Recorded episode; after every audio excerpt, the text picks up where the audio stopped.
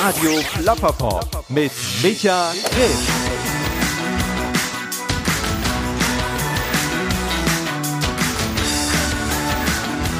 Hi und herzlich willkommen hier bei Radio Plapperpop. Mein Name ist Micha Krisch und heute habe ich einen Gast zu Besuch in der sechsten Episode von Radio Plapperpop, der ja tatsächlich sehr hohe Anforderungen an mein TH äh, mit sich bringt, denn es ist Rod Usher von The Other. Und The Other, das ist eine Horror-Punk-Rock-Band hier aus Deutschland, die aber eigentlich weit über die Grenzen Europas hinaus bekannt sind, weil sie eigentlich maßgeblich den Begriff Horror-Punk geprägt haben.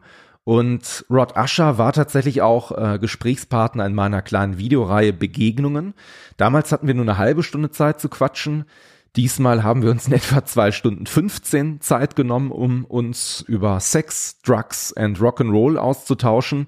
Und zu allen Themen kann Thorsten eine ganze Menge erzählen. Ähm, er ist lang genug im Musikbusiness mit dabei, dass er vieles erlebt und vieles gesehen hat. War zeitweise sogar im Erotik-Porno-Business unterwegs, was er da genau gemacht hat. Ähm, nicht vor der Kamera, das kann ich wohl schon mal vorwegnehmen. Das erzählt er ebenfalls im Interview. Und wir unterhalten uns auch über ein Hörspiel, was The Other demnächst produzieren möchte. Falls ihr Interesse daran habt, eine Sprecherrolle darin zu gewinnen, dann findet ihr auf meiner Seite plapperpop.de eine E-Mail-Adresse und die könnt ihr nutzen, um euch zu bewerben. Jetzt aber mache ich es kurz. Ich wünsche euch viel Spaß mit der sechsten Episode von Radio Plapperpop und Rod Usher. Das ist super geil, weil wir wollen von unserem nächsten Album, äh, haben überlegt, ein Hörspiel ähm, ja. aufzunehmen. Und ja. zwar so ein bisschen die Geschichte von, also The Other auf Amerika-Tour und dann plötzlich trifft man auf irgendwelche abgefahrenen Leute und wir müssen irgendwelche Mädels retten oder was nicht was. Und ein ähm, Horrorautor schreibt jetzt schon an einem Drehbuch. Den okay. treffen wir dann nächste Woche und gehen dann mal Ideen durch. Da bin ich auch sehr gespannt. Und das wollen wir halt auch selber einsprechen. Natürlich mit einem Erzähler. Ja. Und ähm, dann wollen wir aber unsere Rollen auch selber sprechen. Okay. Genau. Wie habt ihr den kennengelernt?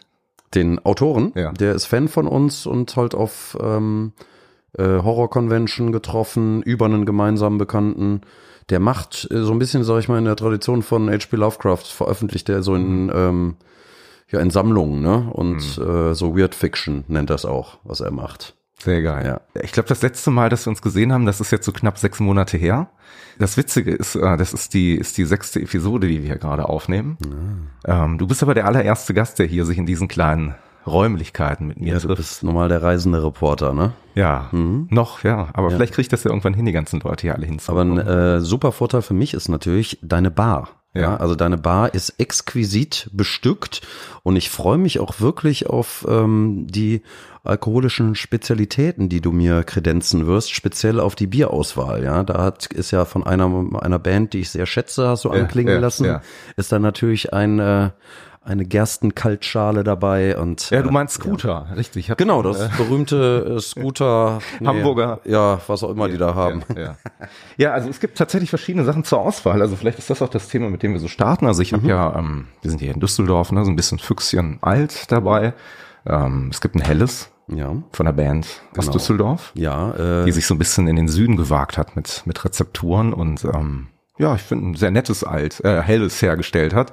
Ähm, ich habe hier sonst noch, ich gucke gerade mal, von Fiege gibt's hier noch so ein bisschen was, um so ein bisschen mal Name-Dropping zu machen. Ich habe, glaube ich, noch ein San Miguel irgendwo hier drin. Oh, okay. Ähm, ja, was darf ich dir denn anbieten? Also ich Oder würde, ich gebe dir sehr gerne natürlich auch hier von meiner anderen Bar, wenn du einen Gin haben möchtest. Oder? Gin würde ich später drauf zurückkommen, gerne. Ich muss ja heute noch ein klein bisschen DJ machen, deswegen muss ich da ein bisschen Piano, aber ich... Äh, aber du wirst ja abgeholt und gefahren. Ich werde, oder? genau, also ich wirklich, ich äh, netterweise hat meine Freundin mich hierhin gefahren ja.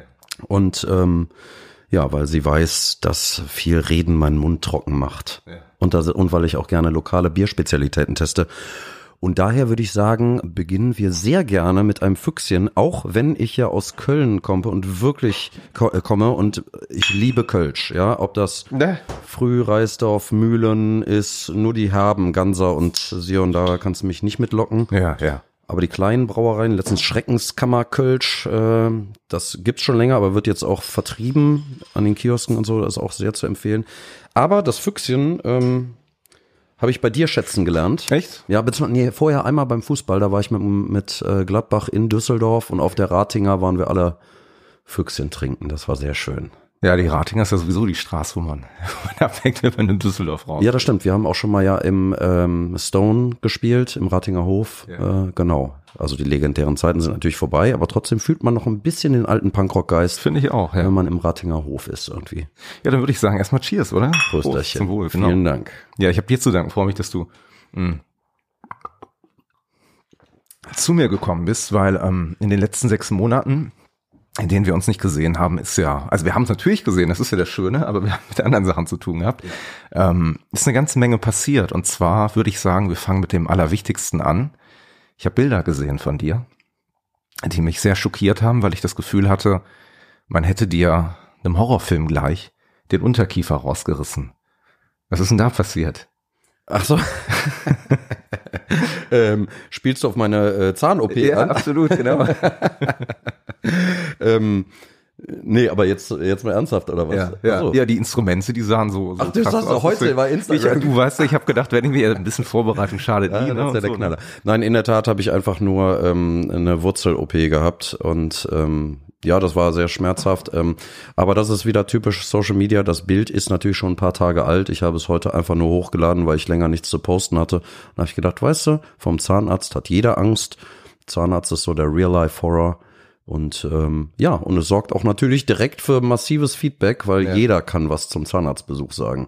Ja. Und äh, ich habe das Glück, dass äh, ein sehr guter alter ähm, Schulfreund aus Leichlingen mein Zahnarzt ist, so dass ich den Besuch da auch immer mit einem freundschaftlichen Gespräch verbinden kann. Er ist leider FC Köln-Fan, das macht es etwas schwieriger, ja. aber er ist auch Punkrocker und Metalhead und äh, also das heißt, es gibt da auch ein Bier und ein Gin wahrscheinlich, um erstmal so ein bisschen runterzukommen. Also mit dem Gin soll ich mir einmal durchspülen, wenn ich ankomme ja. und danach kriege ich ein Belohnungsbier. Nein, Spaß beiseite. Der, Pe der Peter macht das ganz professionell. Ja, ja ich äh, fühle mich da in guten Händen. Und ähm, ich möchte auch das Team loben. Die Helferinnen sind wirklich auch sehr, sehr angenehm. Okay, klar, das nehme ich mal so hin. ähm, ansonsten kommst du ja gerade tatsächlich aus, aus Essen hier rüber. Ne? Ich glaube, mhm. Essen war zuletzt dein Ziel, weil du dich herumgetrieben hast auf einer Demonstration zu einem Thema, die ja gar nicht so unwichtig oder es gar nicht so unwichtig ist. Ne? Paragraph 13. Genau, also in der Tat war ich zwischendurch in Köln und die Demo war auch in Köln, ah, okay. ähm, aber ich äh, war vorher bei meiner Freundin in Essen. Ähm, ja, in der Tat. Ähm, ich, also es geht ja um den Upload-Filter-Paragraphen beziehungsweise Urheberrechtsdebatte und natürlich bin ich als ähm, als Texter, Redakteur, als Musiker für eine Überarbeitung des Urheberrechts, weil natürlich will man für die Sachen bezahlt werden, die irgendwo im Netz landen. Ja. Aber so wie das aktuell gerade möglicherweise beschlossen wird, funktioniert das einfach nicht. Da merkt man einfach, dass die CDU einfach völlig weltfremd ist, was das Internet angeht, besonders äh, der Herr Voss, der sich damit ähm, mhm. mit merkwürdigen Bemerkungen ins Abseits geschossen hat. Mhm. Ähm, also diese Upload-Finder, äh, Upload-Filter, mhm. genau, ja. die ähm, unterbinden ja nicht nur ähm, alles, was eine künstlerische Veränderung von Content ähm, äh, bedeutet, sondern können auch über Umwege natürlich für Zensur sorgen. Die können halt ähm, natürlich benutzt werden. Und ähm, also das ist sicherlich nicht die Lösung für diese Debatte. Nee, glaube ich Witzige Anekdote in dem Fall. Ich habe mal eben geguckt, was der Kölner Stadtanzeiger über die Demonstration äh, berichtet hat, die ja möglicherweise je nach Meinung zwischen 12 und 20.000 Leute gezogen hat. Junge Menschen, die sich politisch engagieren. Da war Ganz oben auf Stadtanzeige, also ksta.de, war ein Interview mit dem Karnevalisten Björn Häuser. Mhm. Dann scrollte man runter, runter, runter und irgendwann kam dann Demonstration gegen Urheberrecht. Also das ist ein ganz kleiner Bericht. Da stand in der ersten Zeile 10.000 demonstrierten gegen eine Änderung des Urheberrechts. Der restliche Teil befasste sich damit, was das Gute an dem Gesetz ist, wenn es denn durchkommt. Mhm. Natürlich von einem Verlag, von, sag ich mal, einer alten Verlegerfamilie, die natürlich den Anschluss ans Internet verschlafen hat und jetzt ja. irgendwie versucht, da hinterherzukommen. Ja. Ähm, das kann es nicht sein. Und dann verstehe ich auch, dass Leute sagen, ähm, das gibt's ja gar nicht. Die, also diese althergebrachte Presse, äh, wenn ich solche Berichterstattung sehe, dann verstehe ich auch, warum die in den Bach runtergeht. Also da haben sie sich ein richtiges Eigentor geschossen. Und ich war jahrzehntelang ja. Stadtanzeigeabonnent. Ja, ja, ich kann das, kann ich gern auch was zu erzählen, so eine kleine Anekdote. Also ich meine, es ist ja so, dass das äh, Radio durchaus ein Medium ist, was mich relativ früh mal gefangen hat. Also ich bin ja irgendwie seit ich 13 bin da beim Funk tätig gewesen. Und ich kenne das auch ganz gut. Also jetzt gerade mal abgesehen jetzt auch von dem Thema, was gerade so aktuell ist, dass man natürlich Neuigkeiten ähm, immer so ein bisschen gegenchecken muss mit dem Inter mit den Interessen der aktuellen politischen Regierung. Und das war manchmal schon sehr schockierend, wenn du dann so als Teenager irgendwie ins Radio kommst und du merkst halt, dass es da echt Neuigkeiten gibt, die total interessant und spannend sind, die aber entweder unter den Teppich gekehrt werden oder sehr einseitig dargestellt werden, um einfach irgendwie vielleicht auch bestimmte Konfrontationen oder ähm, Missgunst irgendwie zu vermeiden. Ne? Das ist schon, schon echt ein sehr spannendes Thema. Auf der anderen Seite finde ich das ganz cool, dass du ähm, ja dich auch dazu entschlossen hast, auf die Straße zu gehen, was solche Sachen angeht, weil ähm, ich habe da neulich mal drüber nachgedacht, das war in einem ganz anderen Zusammenhang, dass ich finde, dass ähm, wir in einer Zeit leben, wo ja generell sehr viele Dinge passieren, die nicht unbedingt immer alle sehr sehr angenehm und sehr schön sind. Ich glaube, da muss man sich nur die politische Lage und dergleichen anschauen und ähm, es ist einfach so, dass wir, dass wir zunehmend weniger, habe ich den Eindruck, ähm, aktiv sind. Also wirklich uns selber irgendwo äh, auf die Straße bewegen, sagen, hey, da gibt es Dinge, die geändert werden müssen. Ähm, das es ist eine Entwicklung, da schäme ich mich manchmal selber auch ein bisschen für, weil ich jetzt auch nicht zu den Leuten gehöre, die als erstes irgendwie auf die Straße rennen, sagen, Moment mal, da muss geta was getan werden, aber auf der anderen Seite finde ich das wichtig, gerade da irgendwie auch Zeichen zu setzen und was den, was den Paragraphen 13 angeht. Ähm, gut, ich meine, klar, das ist genau diese Debatte, die du eben angesprochen hast. Auf der einen Seite, wie schaffen wir es irgendwie, das Thema Urheberrecht in den Griff zu bekommen, aber ich glaube auch nicht, dass das Thema Uploadfilter da die Lösung für ist. Ne? Aber ähm, also generell, wir haben ja jetzt die Fridays for Future. Ähm, das finde ich ja auch wieder ich finde es super, dass die Jugend rausgeht und demonstriert und plötzlich wieder ja. Interesse für Politik entwickelt. Stimmt, ja. Und gleichzeitig hast du wieder besagte alte Männer, die sagen, geht doch lieber zur Schule, ja. aber könnt ihr doch in eurer Freizeit machen. Ja, in der Tat würde es vielleicht sogar noch mehr Eindruck machen, wenn sie es in der Freizeit machen.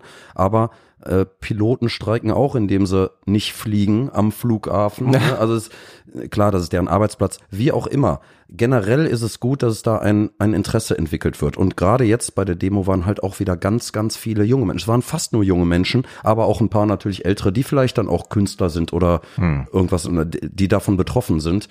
Also vielleicht wird dadurch wieder ein kleines Umdenken geschaffen. Ich war kürzlich, letzte Woche zum Beispiel, war ich mit der ähm, Krake, heißt das in Köln, das mhm. ist so ein Rheinufer-Aufräumkommando, war ich mhm. unterwegs, da haben wir ein paar Stunden lang das Rheinufer aufgeräumt. Ah, cool. Also okay. Müll gesammelt mhm. und ähm, da hat man auch gemerkt, ähm, dass da auch Jüngere bei waren. Mhm. Ne? Also das Interesse für, für Umwelt nimmt auf jeden Fall zu. Noch ist es leider meistens mit äh, Wortbekenntnissen. Ne? Hm. Äh, ja, Demonstration ist eine schöne Sache. Danach zu McDonald's gehen hm. ist dann und ne, ähm, da wird's dann halt auch schwierig. Also den Worten Taten folgen zu lassen, ja. das fehlt mir noch zu sehr. Ne? Aber grundsätzlich hoffe ich, dass äh, das, was gerade passiert, dafür sorgt, dass einfach irgendwie mehr Aktion daraus entsteht. Jugend und Bewegung, das ist eigentlich ein ganz gutes Stichwort, weil wir, ähm, ich glaube, gestern, gestern Nachmittag das letzte Mal miteinander geschrieben haben und dann hast du mir empfohlen, ich habe das gar nicht mitbekommen, muss ich ganz offen sagen, dass es auf Netflix einen Film gibt, der den Namen trägt The Dirt und da geht's äh, um die Band äh, Motley Crue. Und ähm, ich habe mir den gestern Abend natürlich auch ein bisschen reingezogen und dann angeschaut, ähm, weil ich dachte, das ist vielleicht auch eine ganz gute Vorbereitung für unser Gespräch jetzt heute. Hast du den eigentlich selber schon gesehen? Ich habe ihn gestern Abend geguckt, also wirklich, ich habe mich die ganze Zeit drauf gefreut. Ich habe das ja. Buch ja schon vor, vor bestimmt zehn Jahren oder sowas gelesen. Habe ich damals, gab es noch nicht in Deutschland, habe ich mir in Amerika gekauft.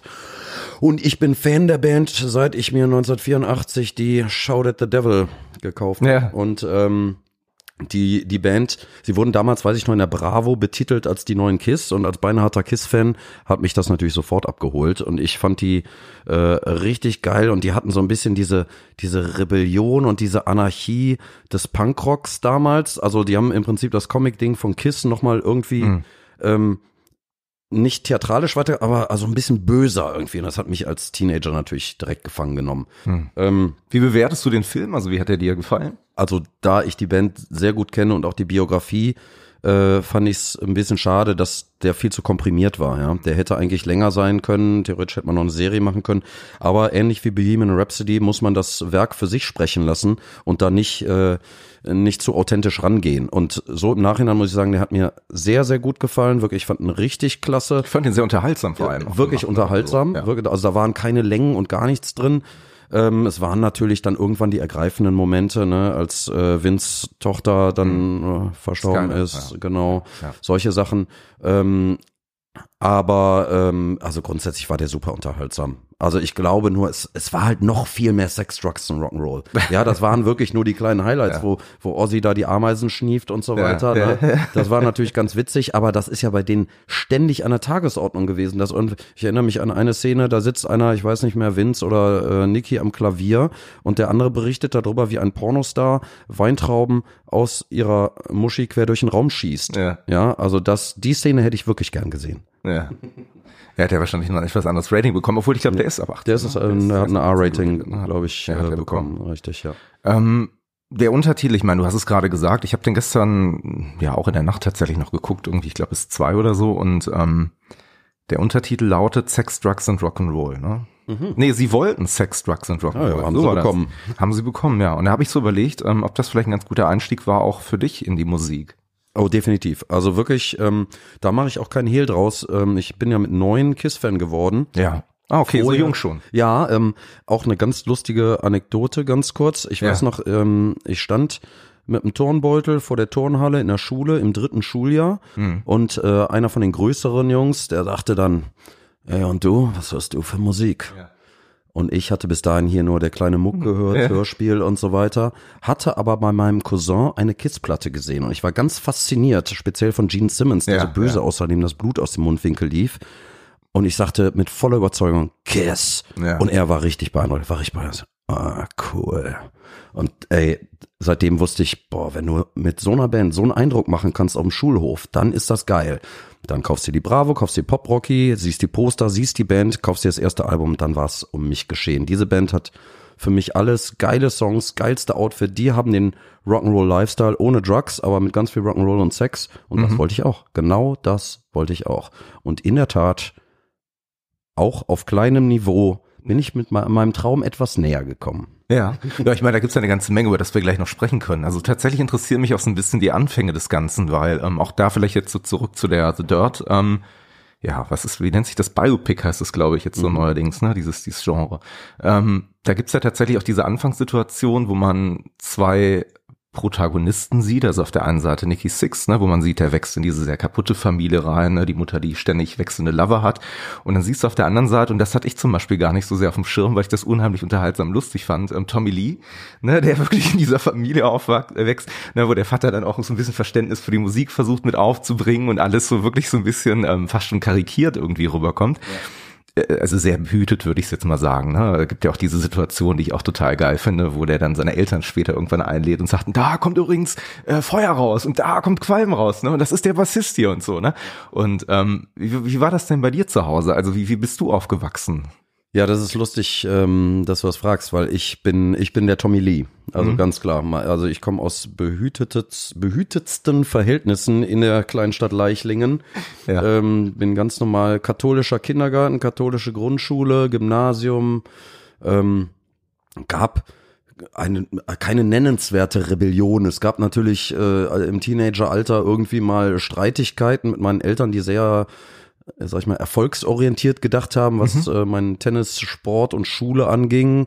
Und ähm, ich da da ein bisschen eine lockere Haltung hatte, ne? Mhm. aber sie haben mich immer unterstützt, auch musikalisch. Ich habe äh, Musikschule, dann Gitarrenunterricht, also vorher Flötenunterricht. also richtig klassisch tatsächlich. Ja, ja, ja wirklich, okay. ganz, genau. Ich habe äh, im, im Weihnachtsstück durfte ich immer Flöte spielen. Okay. Naja.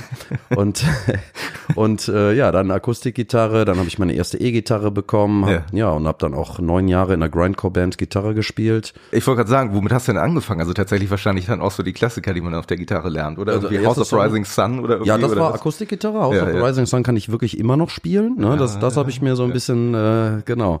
Das habe ich mir ein bisschen Streets behalten. of London, das waren auch so Lieder, die ich damals gelernt habe. Ich habe witzigerweise auf der Hinfahrt hier habe ich noch so ein bisschen Spotify Best of 70s Playlist gehört und ähm, da waren natürlich hier äh, Little Help from My Friends ja. oder hier so Bob Dylan Sachen ja, und sowas, ja. ne?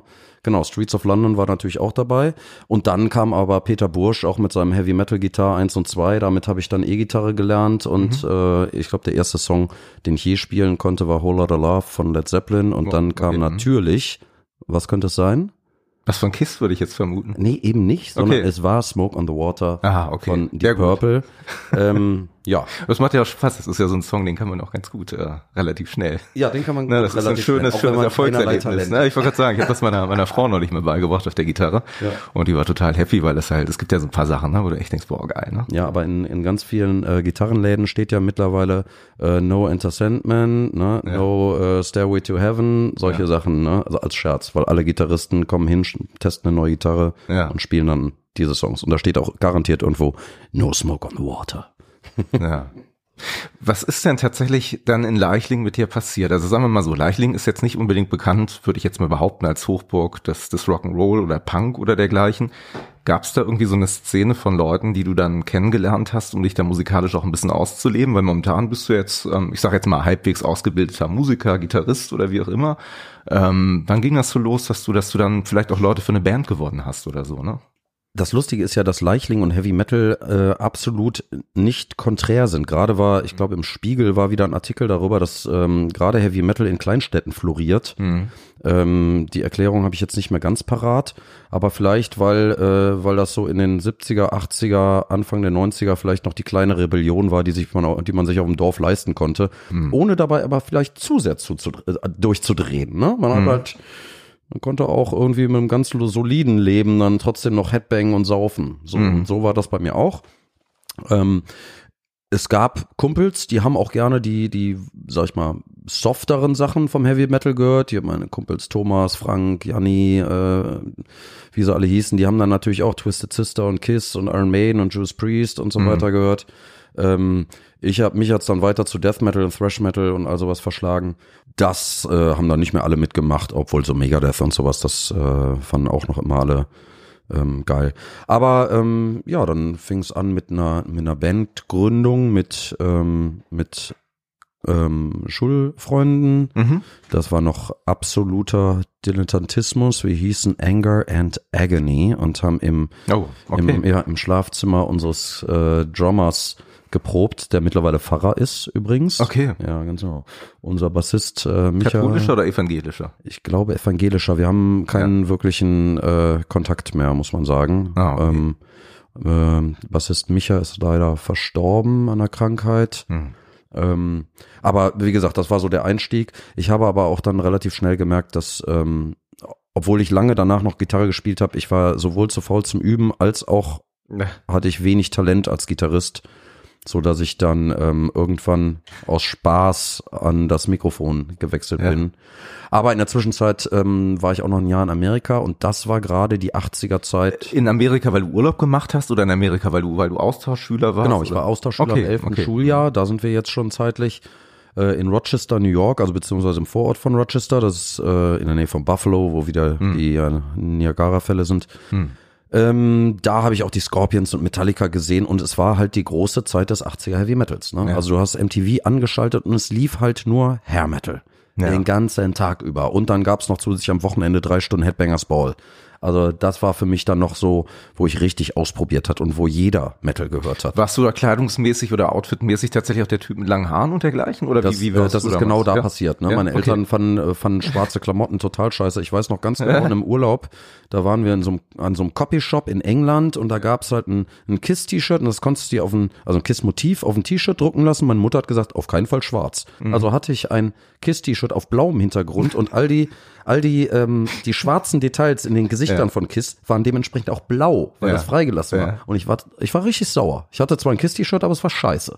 So, und in, ähm, in Amerika war es dann auch so weit, dass ich mir die Haare hab wachsen lassen und dann enge Hosen, äh, hier Stretch Jeans und äh, Baumwollhemden, hier so Holzfällerhemden waren- waren damals der heiße Scheiß bei den Metallern. Ja, da ging es langsam los. Äh, Ohrring, ich glaube, einen Ohrring hatte ich schon vorher, dann ja, kam später nochmal Nasenring dazu und alles mögliche. Aber es war alles, also es war natürlich irgendwo Rebellion gegen das behütete kleinbürgerliche Verhältnis. Äh, ich bin auch irgendwann mal zu den Grünen gegangen und wollte da politische Karriere machen Okay. und habe mich immer ähm, auch deutlich äh, linker positioniert als meine Eltern, die halt äh, ne, halt dann doch sehr sehr bürgerlich waren. Was hat deine Politikerkarriere irgendwann äh, gestoppt? Oder? Oh, das war, das ist auch ganz witzig. Ich bin dann zu den Grünen nach Leichling gegangen. Ja. Und das war der erste Termin, wo ich da war. Ich kannte noch keinen. Und ähm, da waren die so erfreut, dass jemand, der so jung war, ich weiß nicht mehr, wie alt ich war, vielleicht war ich 19 oder 20, waren die so erfreut, dass ich da war, dass die mich direkt äh, als Jugendbeauftragten in den Stadtrat schicken wollten, beim ersten wow. Termin. Und okay, ich wollte nur ja. mal Luft schnappen da, äh, äh. bisschen mal reinschnuppern. Und die waren halt nur zu fünft. Und ich habe gedacht, ich könnte mich irgendwie schön in die letzte Reihe setzen, aber nein, es war wirklich wie ein Stammtisch ne, mhm. mit Tee trinken. Mhm. Und ähm, ich wollte da nicht sofort eine große Karriere und das hat mich so abgeschreckt. Ich habe beim nächsten Mal allerdings eine, eine Freundin von mir dahin geschickt und die hat das komplette Programm gemacht. Ne? Die ist okay. dann Stadtrat, ist dann auch überregional, glaube ich, bei den Grünen aktiv geworden und ist dann Atomlobbyistin geworden. Ich wollte so gerade sagen, das war wahrscheinlich. Ach so, doch. Ja, ja, die hat dann die Seiten gewechselt. Okay, ja, genau. weil ich dachte gerade, das wäre genau die Phase, so Atomkraft, nein, danke und alles ist da nee, wahrscheinlich passiert. Es kann aber auch nur ein Ammärchen sein. Vielleicht habe ich das auch wieder ganz anders ähm, erzählt bekommen. Ja, aber ich meine, das ist ja eine Geschichte, die so hängen bleibt. Ne? Ja, ja, das stimmt. Ja. ja, und dann gab es irgendwann, ich, ich muss ganz offen sagen, ich weiß gar nicht, spricht Gaul, Gul, Gul spricht man es, äh, Ghouls, Ghouls, genau. Ghouls, ne? Das war deine erste richtige Punkrock-Band. Punk nee, Band, ja, ne? ich hatte vorher noch, das ähm, 92 gestartet war eine Band namens Example, bevor ich in dieser Grindcore-Band gespielt habe. Ähm, da habe ich auch Gitarre gespielt, das war so, so Hardcore-Punk. Ähm, da haben wir auch eine Single veröffentlicht, also mit drei oder vier Songs drauf, haben auch mhm. ein paar Konzerte gespielt, aber uns dann relativ schnell aufgelöst weil ähm, da waren Leute, die fanden Kiffen vor der Probe geiler als, ähm, mhm. als wirklich Proben. Ähm, aber war auch eine Zeit, wo man das vielleicht noch nicht so ernst genommen hat. Ich habe es jedenfalls ernst genommen. Danach bin ich zu einer Band namens Force to Decay. Da war ich ja. neun Jahre. Hab da, wir haben da circa 300 Konzerte gespielt, drei Alben gemacht. Aber dann wurde mir das Ganze musikalisch viel zu hart. Es war noch nie so ganz meine Heimat, aber es wurde halt immer härter mit Blastbeats und allem mhm. und nur Gekreisch und Gegraule. Mhm. Und dann habe ich mit Kumpels überlegt, wir gründen eine Misfits Coverband, um einfach Spaß zu haben, Musik mhm. aus dem Bauch zu machen und mhm. nicht aus dem Kopf, sondern wirklich einfach loslegen. Und dann haben wir das gemacht und bevor wir uns ver versehen konnten, hat ein, ein Kumpel, danke Jan, hat ein Konzert im Bunker in Leverkusen organisiert und wir hatten noch nicht mal ein Set, gar nichts. Ich habe zum ersten Mal am Mikrofon gestanden. Mhm. Es hat funktioniert, die Leute waren begeistert, wir haben uns auch so geschminkt. Wie hoch war deine Stimme gepitcht? Damals, also so Melodyne oder sowas. nee, Melodyne ist kein Punkrock. Ja. ähm, hätte mir aber vielleicht ein bisschen Sicherheit gegeben und damals ja. konnte ich, wir hatten glaube ich ein Set von 20 Minuten, was aber wahrscheinlich trotzdem 15 Misfits-Songs bedeutet hat. Ja. Ähm, aber danach war ich halt auch noch heiser. Ne? Ich war halt nichts gewohnt, kein Gesangstraining, gar nichts. Ähm, aber seit diesen Anfangstagen bin ich auch immer sehr vorsichtig mit meiner Stimme. Ich habe jedes Mal Sorge, dass ich verkacke. Ich bin äh, super nervös. Die Stimme ist mein Instrument. Ich mhm. bin da auch auf Tour, wird nicht getrunken, früh ins okay. Bett gegangen, mhm. möglichst nicht mit Leuten geredet und also was. Okay. Weil ich einfach diese nie diese, dieses gelernt habe. Ich bin wie die Jungfrau zum Kinde dazugekommen, ja. hab Glück, dass ich ähm, eine gute Gesangsstimme habe, so wird jedenfalls gesagt aber ich habe immer im Hinterkopf die Angst, dass ich sie verlieren könnte. Mhm. Und das ähm, sorgt auch dafür, dass ich halt ständig nervös bin und immer ja mir um meine Stimme Gedanken mache. Mhm. Du hast ja eben gesagt, die anderen, die haben gekifft oder ähm, sich nicht so ganz sehr aufs Proben konzentriert. Du hast das immer sehr ernst genommen. Oder zumindest hast du gerade gesagt, du hättest es sehr ernst genommen. Ja, ja, ja, ich glaube dir. Ja, ja, ja. Nee, das ist auch definitiv so. Ja. Ähm, heute würde ich sagen, wir arbeiten ja jetzt mit The Other, ja. genau, an unserem achten Album. Da muss man sagen, äh, bin ich immer froh, wenn ein Song fertig ist, weil so ein bisschen ist aus dem Yeah, lass uns Song schreiben, geil, äh, in den Proberaum gehen, super, ist natürlich auch ein bisschen so eine Aufgabe geworden. Mhm. Ne? Ähm, das macht Spaß und boah, ich bin der glücklichste Mensch der Welt, wenn das Album im Kasten ist und wenn ich das endlich geil abgemischt höre. Aber der Weg bis dahin ist schwierig und mhm. ist natürlich mit viel Erwartungshaltung der Menschen, die es irgendwann hören, verbunden. Nimmt der Druck zu von Album zu Album für dich gefühlt? Weil ich meine, ihr habt ja jetzt inzwischen, du hast gerade gesagt, äh, das achte Album, ähm, Casket Case, das war das, das letzte. Das siebte, genau. Das siebte. Mhm. Ähm, macht dir das Angst? Also irgendwann, dass du denkst, ich muss da noch die Messlatte ein bisschen höher setzen, inhaltlich oder, oder stimmlich oder? Ja, ja, definitiv. Also ganz klar ist, ähm, äh, man will natürlich immer das Album davor übertreffen. Hm. Ähm, und dann hört man sich dann die Songs, kurz bevor es ins Studio geht, hörst du nochmal die Songs an, die aufgenommen hast, denkst, scheiße, es fehlt vielleicht der Hit. Mhm. Was könnte denn der Hit werden? Und dann, ja klar, das kristallisiert sich dann langsam draus und so, aber du hast immer die Angst, boah, das könnten die Leute scheiße werden. Haben wir uns vielleicht zu sehr von dem entfernt, was die Leute hören wollen? Haben wir uns vielleicht nicht genug entfernt? Haben wir vielleicht nicht genug Neues drauf? Wiederholen wir uns zu sehr? Das mhm. sind so Fragen, die man sich stellt und wo man dann auch wirklich im Proberaum steht und sagt, ey, wir können nicht schon wieder dieses und jenes machen. Ja, das haben wir ja schon. Die Akkordfolge haben wir schon mal. Nee, das können wir so nicht machen. Das hm. heißt, man wird ähm, viel limitierter in dem, was man äh, machen kann, hm. weil wir uns natürlich auch in so einem eng gesteckten Kosmos bewegen. Dann wollen wir wieder ausbrechen, ne, mhm. weil wir, weil wir eigentlich sagen, wir haben die Möglichkeit, alles zu tun und können mhm. natürlich auch mal einen 80er äh, Synthie-Pop-Song machen, so. Ähm, aber dann ist natürlich immer die Sorge, findet das, trägt das jeder mit. Also mhm. es ist äh, ein Hin und Her. Mhm. Also ich sag mal, ich glaube, wir haben uns ganz gut geschlagen, so dass eine absolute Entwicklung vom ersten bis zum siebten Album erkennbar ist, ohne die Roots ähm, verraten zu haben. Wie ist denn sonst, wenn du gerade sagst, die Stimmung, wenn man jetzt ein Album neu aufnimmt oder tatsächlich auch gemeinsam ja, die ersten Songs neu einspielt, ist es dann, ist es eine angespannte Stimmung, weil jeder irgendwie so ein bisschen, genau wie du gerade sagtest, sich damit beschäftigt, hoffentlich wird das Ding ein Hit, hoffentlich wird das Ding geil und alle sind irgendwie total angespannt oder ist es halt wirklich so ein bisschen, man sitzt dann, denkt geil, bisschen raus aus dem Alltag, endlich rein ins Studio und coole Sachen wieder machen. Ja, die Zeiten, wo man wirklich so ein riesen Studio hatte, ne, das haben wir auch von den ersten drei Platten gemacht, äh, so richtig mit so einer so einer riesen Glaswand mit einem mega Mischpult und sowas, die sind definitiv vorbei. Wir haben die letzten drei Alben haben wir bei Walter so Richter im, im Proberaum aufgenommen. Der Proberaum ist auch der Proberaum von Sodom. Und da wird dann halt ein Tisch hingestellt, da steht dann halt ein äh, leistungsfähiger Laptop, ne? dann stehen da natürlich ein paar ähm, Amps und sowas, aber im Prinzip ähm, wird da aufgenommen und von Anfang an nehmen wir eigentlich getrennt auf. Okay. Und treffen uns erst, wenn am Ende nochmal ein paar Gang-Vocals gemacht werden. Das heißt, als erstes okay. kommt unser Drummer, der kotzt schon immer vorher, ähm, weil er dann im Prinzip sechs Tage alleine im Studio ist und das Ding durchtrommeln muss. Ja. Ähm, er hat natürlich, vorher haben wir äh, Pre-Recordings gemacht. Das heißt, wir haben alle Songs auf Klick aufgenommen, mhm. sodass er zu Proberaumaufnahmen trommeln kann. Mhm. Ne, aber nichtsdestotrotz, äh, der hat danach blutige Hände nach den sechs Tagen. Der sagt, nie wieder tue ich mir den Scheiß an. ne, und ähm, aber das ist dann die Basis. Dann kommen die Gitarristen äh, ins Studio. Die sind dann zu zweit und der Waldemar ist auch Gitarrist. Das heißt, die hauen dann so ein Album in drei Tagen rein, sind aber auch den ganzen Tag da. Äh, der Bassist ist meistens nach einem Tag fertig, da wird auch nichts gedoppelt, sonst werden ja Gitarren, jede Gitarre zweimal eingespielt, mindestens, dann kommen noch Overdubs und so, das ist schon ein längerfristiger Prozess. Wie ist es denn zum Beispiel mit den Texten? Also hast du da, ich sag jetzt mal, die königliche Hoheit und schreibst und machst und stellst dann vor, oder ist es dann so ein bisschen so eine Art Konsens, dass man sagt, so, nee, Thorsten, also Crystal Lake klingt jetzt noch nicht so cool, können wir den See vielleicht noch ein bisschen anders benennen, oder? Also ich glaube, da gab es bis jetzt wenig Einspruch.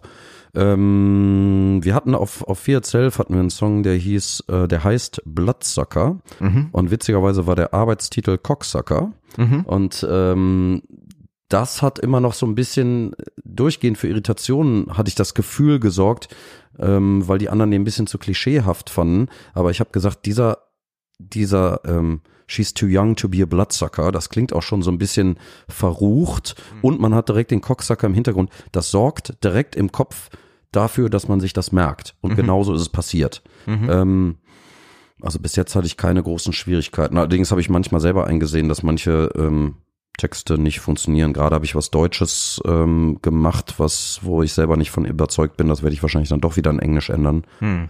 Aber ansonsten habe ich alle Texte geschrieben und äh, habe da auch Spaß dran, muss man sagen. Das geht mir auch recht leicht von der Hand. Ja. Ich meine, gut, das ist eben genau die Sache. Du bist ja teilweise eben auch in dem Beruf mit unterwegs, dass du mit Texten arbeitest. Da kommen wir gleich auch noch mal ein bisschen vielleicht drauf zu sprechen. Ähm, war eigentlich Musik für dich immer so eine Art Outlet und Hobby? Oder hast du eigentlich, äh, vielleicht noch mal so ein bisschen zurück auch in die Zeit, als es so losging, schon mal darüber nachgedacht, das ist jetzt so Weg A und da muss alles drauf und hin und das ist es. Also auch das äh, trifft natürlich wieder, also du legst den Finger in die Wunde da, also ganz klar. Ähm, ich habe mein Leben lang, wollte ich eigentlich professionell auch Musik machen, habe mich aber ähm, natürlich vielleicht auch für ein Genre entschieden, wo es nicht so einfach ist, ja, ne, mit, ja. äh, mit Metal und speziell damals die Grindcore-Band, obwohl wir in dem kleinen Genre natürlich erfolgreich waren. The Other hat Erfolg, das kann man nicht anders sagen. Wir spielen ja, äh, wir haben zwei Amerika-Touren gespielt in Russland, in England, Alben veröffentlicht, also wir spielen große Festivals, Wacken, Mera Luna, Full Force, Summer Breeze, also was, hm. das ist schon mehr Erfolg, als viele andere Bands haben hm. könnten. Trotzdem nagt im Hinterkopf immer, was wäre gewesen, wenn du die Band früher gegründet hättest, zum Beispiel in den 90ern, als Leute hm. wirklich noch hm. LPs, CDs gekauft haben? Oder was wäre gewesen, wenn du nach dem Erfolg, direkten Erfolg des ersten Albums, was wirklich äh, sehr gut angenommen wurde und speziell das zweite, We Are Who We Eat, hm. was ist, wenn du da gesagt hättest, pass auf, ich gebe uns jetzt zwei, drei Jahre, äh, Jahre ich lege meinen Job auf Eis und wir probieren es einfach. Wir gehen nach Brasilien, wir gehen nach Japan, wir machen alles mit. Und dann ich hätte es wahrscheinlich gemacht. Ich wusste aber ganz genau, die anderen hätten es nicht gemacht. Mhm. Und gleichzeitig habe ich aber natürlich noch dieses kleinstädtische und dieses diesen Erfolgsdruck meiner Eltern ja. äh, im Hinterkopf. Ne? Ich habe auch zu der Zeit noch studiert und ne, Junge lernen erstmal was Vernünftiges. Natürlich haben meine Eltern recht, ist ja auch klar. Ich bin ja auch froh, dass ich die Uni zu Ende gemacht habe. Mhm. Aber ein Amerikaner hätte gesagt, what the fuck, I'll just try it. Ja, genau, ja, wie, wie wir am Beispiel Motley Crew gesehen haben. Ja, ja. Die haben einfach gemacht und die wollten das wie hm. Mick Mars in den Raum kam und gesagt, pass auf, ja. Junge, ihr, wenn ihr nicht wirklich alles wollt, alles geben wollt, dann gehe ich wieder, weil dann seid ihr nicht die Richtigen richtig, für mich. Richtig, das ist genau. eine amerikanische Einstellung. Und die sorgt dafür, dass es in Amerika viel mehr Rockstars gibt als in Deutschland. Hm. Ne? Und ähm, manchmal denke ich mir, was wäre gewesen, wenn? Wenn du alles einfach gemacht hättest. Das ist vielleicht auch mit ein Grund, warum ich jetzt doch noch nebenbei ein Solo-Projekt mache. Mhm. Ähm, mir ist natürlich klar, dass ich jetzt nicht mehr Rockstar werde, schon klar, aber vielleicht Dinge doch mal wieder selber in der Hand zu haben und nicht zu fünft abzustimmen, ob man denn dieses Konzert am Freitag spielt hm. um, und jeder bereit ist, sich dafür Urlaub zu nehmen. Hm. Weil ich persönlich würde sagen, bevor ich an den Strand fahre, fahre ich lieber nach Wolfenbüttel und rock hm. da ähm, das Jugendzentrum. Hm. Also Okay, also Ausnahmen bestätigen die Regel, aber grundsätzlich ist Konzerte für Spielen für mich das Geilste auf der Welt und auch alles, was drumherum geht. Proben, Songwriting ist das Mittel dafür, um Konzerte zu spielen. Hm. Ja, dann lass uns da doch mal ein bisschen weiter ansetzen. Also ich stelle mir mal folgende Situation vor. Da habe ich tatsächlich sehr oft äh, drüber nachgedacht, jetzt auch in Vorbereitung auf dieses Gespräch mit dir. Darf ich ganz kurz ähm, die Biersituation nochmal? ja, sehr gerne. ganz kurz. Ich würde jetzt, äh, genau, ich würde das nehmen, was du trinkst, was mich so anlächelt, nämlich das Hosenhell von einer Band, die ich äh, ja sehr schätze, den Toten Hosen aus Düsseldorf, wo wir uns gerade befinden. Und ähm, ja, ich habe gerne. das Bier einmal vorher probiert. Ähm, okay, du kennst es schon, weil das wäre jetzt mal eine Frage gewesen. Ja, ja, also, wenn du es gleich getrunken hast, wie es dir schmeckt, weil ähm, ja, also ich finde, das kann man sehr gut trinken. Das ist so für mich so ein typisches Sommerbier irgendwie, weißt du, was man so so habe ich es auch empfunden und so ähm, ganz nett beim Grillen oder so. Prosten? Ja, sehr gerne. Cheers. Prost, genau. Ja, also wirklich, ich finde es wirklich sehr lecker. Ähm, das letzte Mal, dass ich das getrunken habe, war mit meiner guten Freundin Nini in der Altstadt. Ähm, da habe ich es mir extra im Kiosk geholt, weil ich es unbedingt probieren wollte, weil meine Arbeitskollegen aus Düsseldorf immer sagten, da wo sie sonst Getränke kaufen, wäre es immer ausverkauft. Das war tatsächlich mal eine ganze Zeit lang so. Es ist ja. auch gar nicht so einfach gewesen, das eine Zeit lang zu bekommen. Also ich mhm. habe ja von dir eine Wunschliste bekommen mit Getränken, die du gerne hättest. Deswegen ein Rider. Ein Rider, genau. Richtig tatsächlich nochmal einkaufen, neben den roten Smarties, die du dir gewünscht hast. So den, nämlich. Ja. Den goldenen Gummibärchen ähm, gibt's natürlich dann auch noch das Bier der Wahl. Yippie. Yippie, genau. Also ähm, ich finde es auch wirklich sehr lecker. Ja. Wirklich. Dank an die Toten Hosen für viele Jahrzehnte geile Musik und jetzt auch noch ein geiles Bier. Ich meine, das ist tatsächlich so ein Thema, ähm, bevor ich die Frage gleich wieder aufgreife, die mir eben durch den Kopf gegangen ist. Ähm, ich bin ja immer sehr beeindruckt davon, wie viel, wie viel Liebe und wie viel Leidenschaft auch ihr in eure ganzen Merchandising-Artikel steckt. Ne? Also hier im Büro steht ja in unmittelbarer Nähe zu dir der wunderbare Casket Case äh, Sarg, den ihr habt fertigen lassen mit, ähm, ich finde, extrem coolen Autogrammkarten. Dankeschön. ähm, einem Fanschal, auf den ich auch schon einige Male angesprochen bin, weil witzigerweise die meisten das natürlich mit Fußball und dergleichen in Verbindung bringen. Ähm, Leider der falschen Borussia, muss man sagen. Ja, ich meine gut, der schwarz-gelb. Absolut, aber es ist, äh, es ist auf jeden Fall ein Icebreaker, was viele Gespräche angeht. Und ähm, ich meine, klar, das ist wahrscheinlich mal so ein Traum von jedem irgendwie, ne? So einen eigenen Gin, ein eigenes Bier, einen eigenen, eigenen Whisky oder so, oder? Ja, also da haben wir natürlich einen extremen Vorteil, dadurch, dass wir äh, Gruselcharaktere sind. Ne? Ich bin ja. ja Rod Usher, da gibt's Dr. Caligari, Ben Crow, Pat LaVaux und äh, Aaron Thorne und jeder hat, der eine ist die Vogelscheuche, der andere ist der böse Arzt, äh, Voodoo-Priester und äh, Freakshow-Direktor und du kannst halt Geschichten erzählen. Ne? Und wir alle wissen natürlich aus dem Marketing, Storytelling ist das A und O. Und wir, wir haben zwei Comics gemacht. Wir können in unseren Videoclips viel über diese Gruselcharaktere erzählen. Ähm, das bietet halt so viel Raum, damit zu spielen, dass ich das nicht missen will. Damit hatten wir natürlich von vornherein vielen Bands was voraus. Mhm. Natürlich gab's Alice Cooper und, äh, und Kiss und Gwar und wie sie alle hießen. Aber nichtsdestotrotz haben wir da unseren eigenen äh, Twist gefunden und konnten damit sehr gut spielen und haben damit äh, Leute angesprochen, die unsere Musik vielleicht sonst nie gehört hätten. Und wenn dann plötzlich auch noch jemand äh, dein Gesicht irgendwo tätowiert hat und der ja. tätowiert sich ja nicht den Thorsten, sondern er tätowiert sich Rod Usher. Rod Usher. Ne? Und dann, ja, dann kannst du auch hier so eine Sargbox machen und sowas, ja. weil es geil ist. Ja. Wenn die Toten Hosen eine Sargbox machen würden, dann würde ich sagen, was soll denn das? Bei denen passt ein Bier halt deutlich besser, auch wenn ich ein Altbier erwartet hätte. Obwohl ich froh bin. Ja, ich glaube tatsächlich, also die Story dahinter ist, die haben das ja zusammen mit einer Düsseldorfer Brauerei gemacht ähm, und da heißt es dann, es gibt kein besseres Altbier als das dieser Brauerei, also was sollte man machen? Und dann hat man sich dann Richtung Süden bewegt und ich glaube, da ist dann noch ein dritter Partner, der irgendwie ebenfalls mit der Brauerei irgendwie ganz gut in Verbindung steht, dazugekommen und hat dann diesen Vorschlag unterbreitet und so ist das dann auch ein bisschen, bisschen entstanden. Wobei ich finde zum Beispiel auch in euren Bereichen Absinth oder so mal eine ganz geile Idee.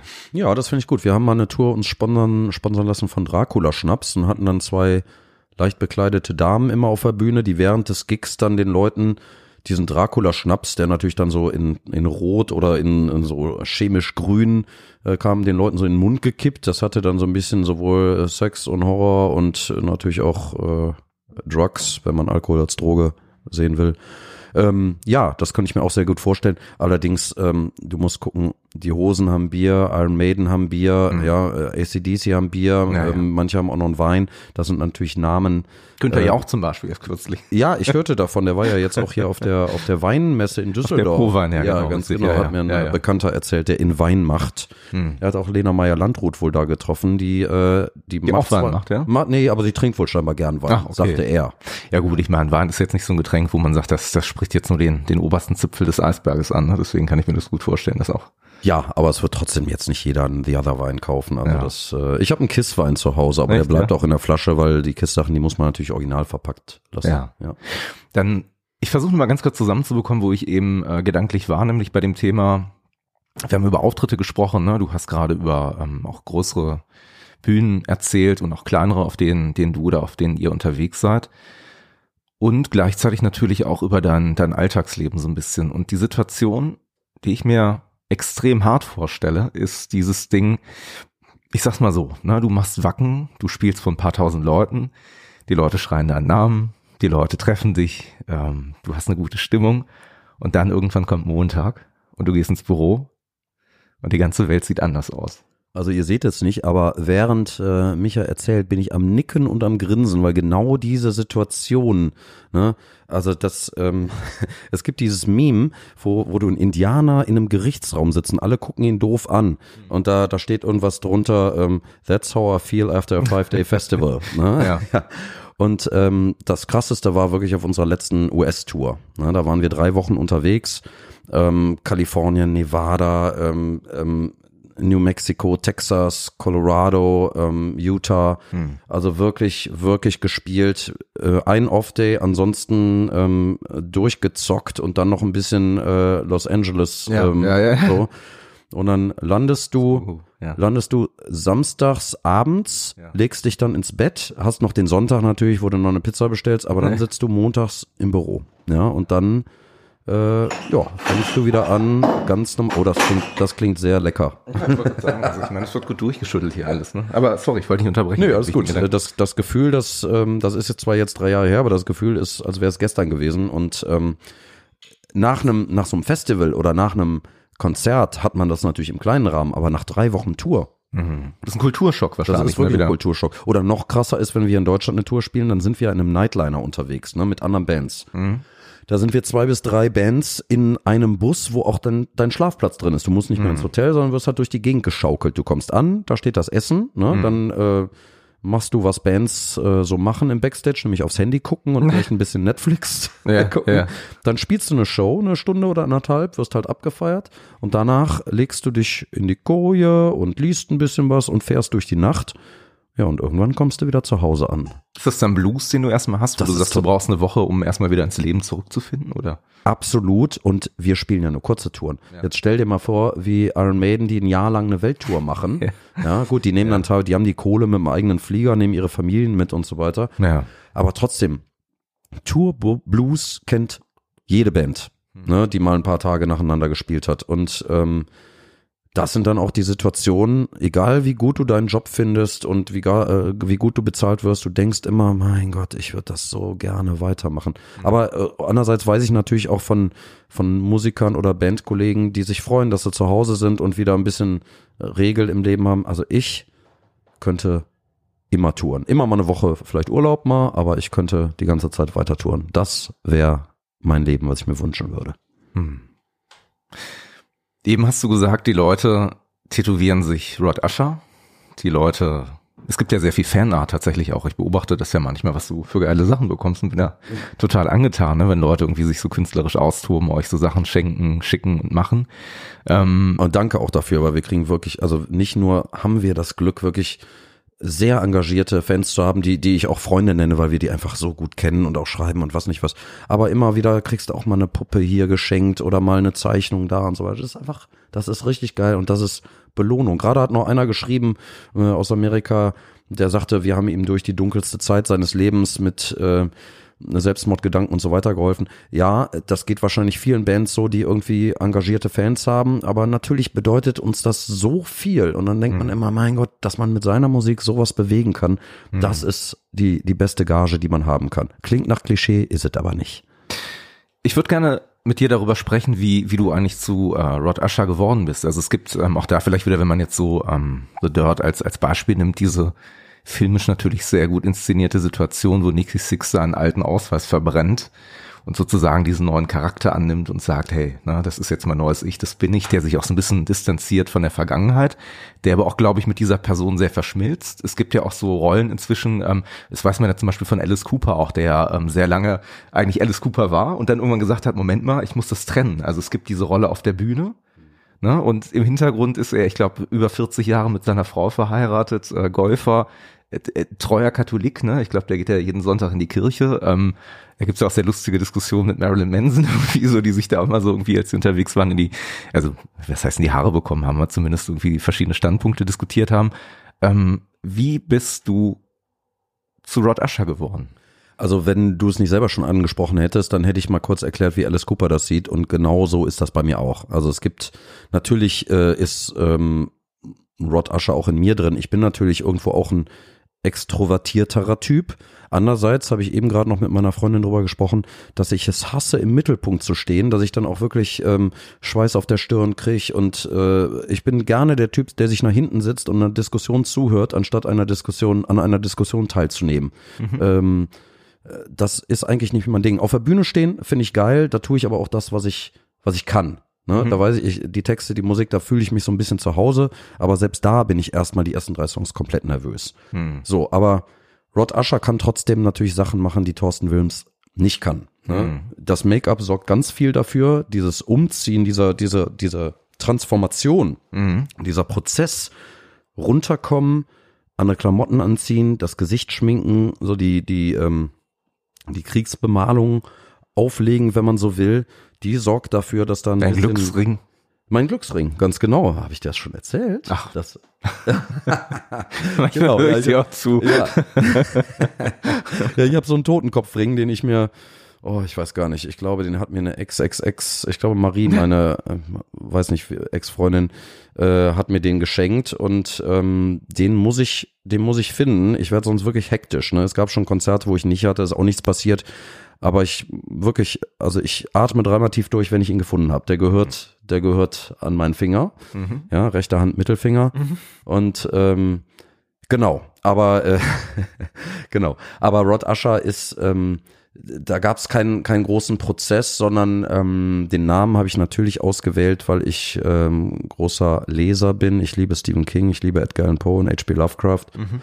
Das sind so, würde ich sagen, die Autoren, die ich besonders schätze. Und natürlich kennt wahrscheinlich fast jeder The Fall of the House of Usher, mhm. wo Roderick Usher so der Hauptprotagonist ist. Und diese Erzählung hat mir sehr gut gefallen. Und die Verfilmung mit Vincent Price auch. Mhm. Und ähm, da lag es nahe, dass wenn du eine geschminkte Band ist, die Grusel auf die Bühne bringen soll, dass du dann nicht der Thorsten aus Leichlingen bist, sondern bist du Rod Usher von The Other. Ich meine, das ist so eine Sache, die aus meiner Sicht manchmal so gar nicht so intensiv natürlich auch in den Fokus gerückt wird, die man vielleicht auch gar nicht so wahrnimmt. Aber ich merke das ja gerade auch bei euch, weil die ganze Szene Horrorpunk, wenn ich das jetzt so ein bisschen auch als Außenstehender mal bewerte, ist ja eine unheimlich visuelle Szene. Vieles davon ähm, zieht sich natürlich auch aus, aus verschiedenen Gruselgeschichten und dergleichen.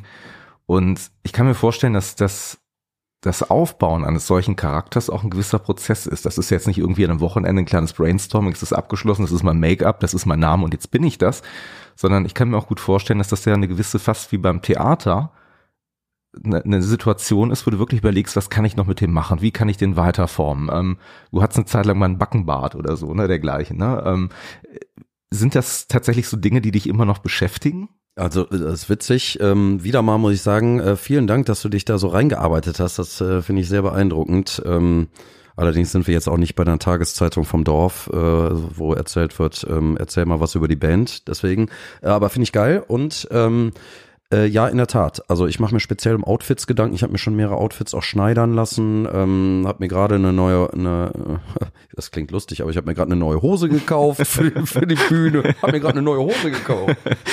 Es gibt ja die Szene auch da, so dort, wo diese 800 Dollar weiße Lederhose. Ja, ja, genau. Und dann den ersten Auftritt und der Typ rotzt ordentlich drauf. Ja. Weißt du, und dann kommt's genau, die Schlägerei. Da gibt's die Schlägerei, ja, genau. ganz genau. Übrigens habe ich auch mal einen Typen von der Bühne äh, leider verprügeln müssen, wo auch mein äh, Totenkopfring eine große Rolle gespielt hat, weil der, ähm, soll ich das gleich erzählen oder jetzt? Du, also wie es passt, also wenn du dich daran noch erinnerst. Ja, ganz, also es war ganz witzig, wir haben ein Festival in Holland gespielt, wo ich nicht mehr weiß, wie es hieß. Wir haben auf einer kleinen Bühne gespielt und die war nur so 50 Zentimeter hoch und das Publikum ging erst gut mit und dann war in der Mitte ein Typen, der ganz klar auf irgendwelchen Drogen war und zwar nicht irgendwie Gras, wo man müde wird, sondern der hat um sich geschlagen, der war völlig neben sich und hat alle Leute von der Tanzfläche getrieben, der war nur noch der Einzige da. Ja, und plötzlich sprang der auf die Bühne, rempelte mich an, zog an mir rum, irgendwas und ich hatte mein Mikro in der Hand und irgendwann wusste ich nicht, mir nicht mehr zu helfen. Der, der war, also der, ich würde sagen, der war auf PCP oder irgendwie sowas, also Angel Dust, irgendwas, wo er völlig, und ich fühlte mich bedroht und mhm. hab dem in die Fresse gehauen. Mhm. Hatte natürlich nicht nur mein Mikro in der Hand, sondern hatte auch mein Totenkopfring und hab dem natürlich prompt vorne die Zähne weggehauen. Das Blöde war nur, der hatte viele Freunde, kam aus dem Dorf. Ja. Da, ja. Und da konnte Peter, der Zahnarzt, dann auch nicht mehr helfen wahrscheinlich, oder? Also das war ja in Holland, sonst, wenn Peter dabei gewesen wäre, hätte er vielleicht noch was machen können.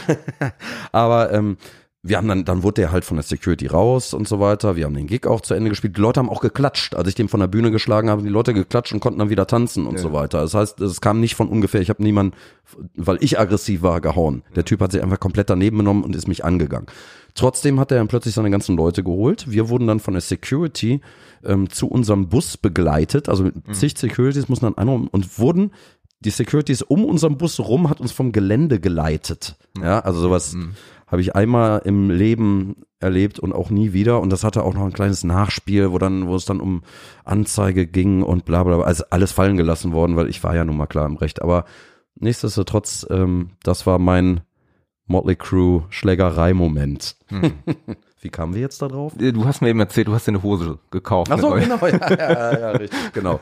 Ja, eine schöne schwarz-weiße äh, Streifen Jeans. Ähm, genau, und da muss ich zwar noch mal zwei, drei Kilo abnehmen, aber ähm, ich freue mich drauf. Ja. Ja. Das ist ein guter Antwort. Ne, ganz genau. Frauen kennen das, ich auch, weil für Bühnenklamotten muss man auch vernünftig aussehen. Ja, das ist wohl wahr.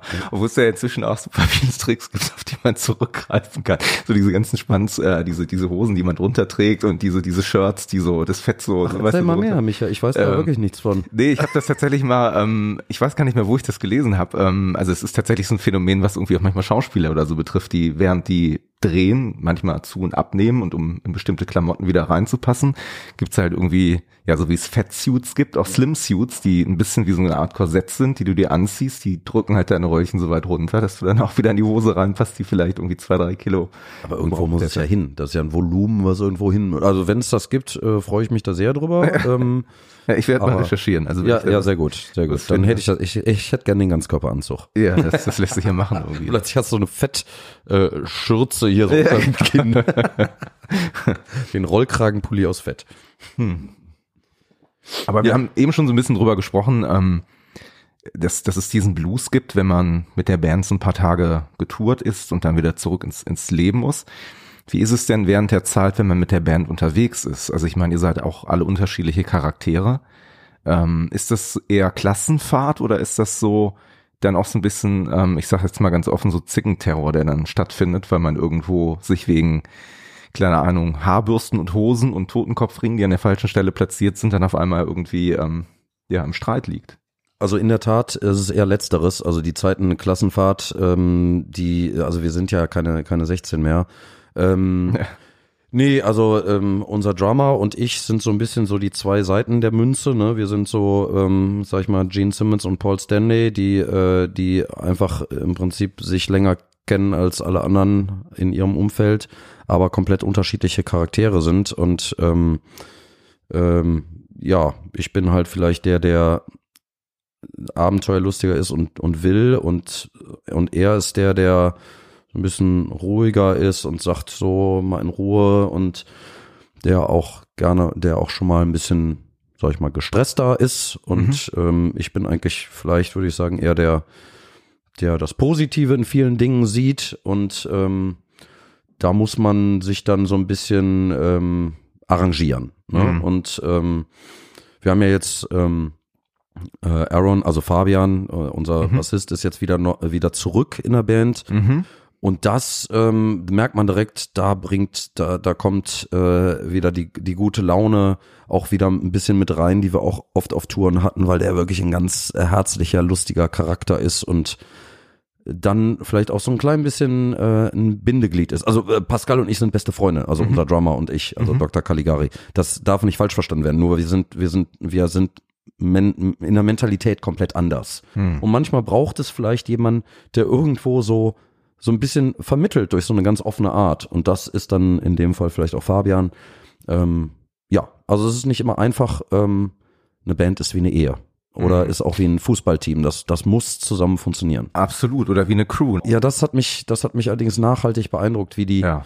Ähm, wie das so dargestellt wurde. Ich weiß natürlich, dass es nicht so war. Der Vince war lange nicht dabei, ne? Mhm. Und der Tommy Lee ist auch ein paar Mal ausgestiegen und so mhm. weiter. Und die haben sich äh, immer verkracht und sind teilweise getrennt gefahren und so weiter.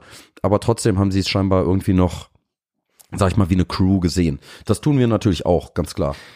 Wie ist das denn in so Situationen, gerade wenn du jetzt sagst, also sehen wie eine Crew, also es gibt ja durchaus Bands, die, ähm, du hast es gerade eben angesprochen, ähm, euer Bassist, also Chris, äh, der ja lange Zeit auch, ich glaube, der macht jetzt ein eigenes Projekt auch, ne? Ein bisschen. Der hatte schon vorher eine Death Metal Band, ja. äh, die ähm, in der Szene auch äh, ganz, ganz gut ankommt und konzentriert sich da jetzt wieder ein bisschen drauf. Also äh, er und ich äh, quatschen hier und da noch, also ähm, das war keine, keine leichte Situation für alle Beteiligten. Ja. Deswegen frage ich gerade, gibt es so Situationen tatsächlich, wenn äh, so ein Bandmitglied, also teilweise eben auch, weil ja nicht jeder von euch das eben hauptberuflich macht und vielleicht dann auch mal seinem Job oder dergleichen Vorzug geben muss, wo man mal darüber nachgedacht hat zu sagen, machen wir das alles noch weiter? Also geht also es genau das ist der Hauptgrund, warum alle Bandmitglieder vor Chris ausgestiegen sind. Also es mhm. fing an mit mit Andy, der die ersten zwei Platten mitgemacht hat, der dann äh, äh, sich auf den Job konzentrieren wollte, natürlich auch mittlerweile verheiratet mit Kindern. Also im Prinzip sind alle die rausgegangen sind, sind wegen Job oder Familie rausgegangen. Ähm, Victor Roland ist ähm, dann ähm, wollte sein eigenes Musikprojekt machen, hat äh, konzentriert sich jetzt auf einen Job, ist nach Berlin gezogen. Also es gab überall Gründe, die nichts mit menschlich oder musikalisch groß zu tun haben. Hm. Ähm, bei äh, Chris war es jetzt äh, vielleicht ein bisschen anders. Ähm, aber ähm, da, das, das Leben sorgt halt dafür, dass man sich irgendwo dann entzweit mhm. und nicht die Situation an sich. Und da muss man auch wieder sagen, so Bands wie Motley Crue, die haben das ja im Normalfall nicht. Also wir sind mit The Other zu groß, ähm, um um einfach aufzuhören. Wir haben zu viel erreicht, um einfach zu sagen, oh, jetzt habe ich keinen Bock mehr, aber wir sind zu klein, um davon leben zu können. Und mhm. die, diesen Spagat muss man halt erstmal schaffen, dass man natürlich diese, die Sachen bedienen musst. Du musst Touren, du musst Alben machen, mhm. du musst Festivals spielen und so weiter. Das ist, du musst deine Buchhaltung machen. Ich wollte ja, gerade sagen, ihr müsst ja den Kram total äh, selber organisieren. Deswegen finde ich auch immer, dass, äh, dass das riesengroßen Respekt verdient, wenn man gerade sich in so einer großen Ordnung bewegt, wie ihr das jetzt auch tut.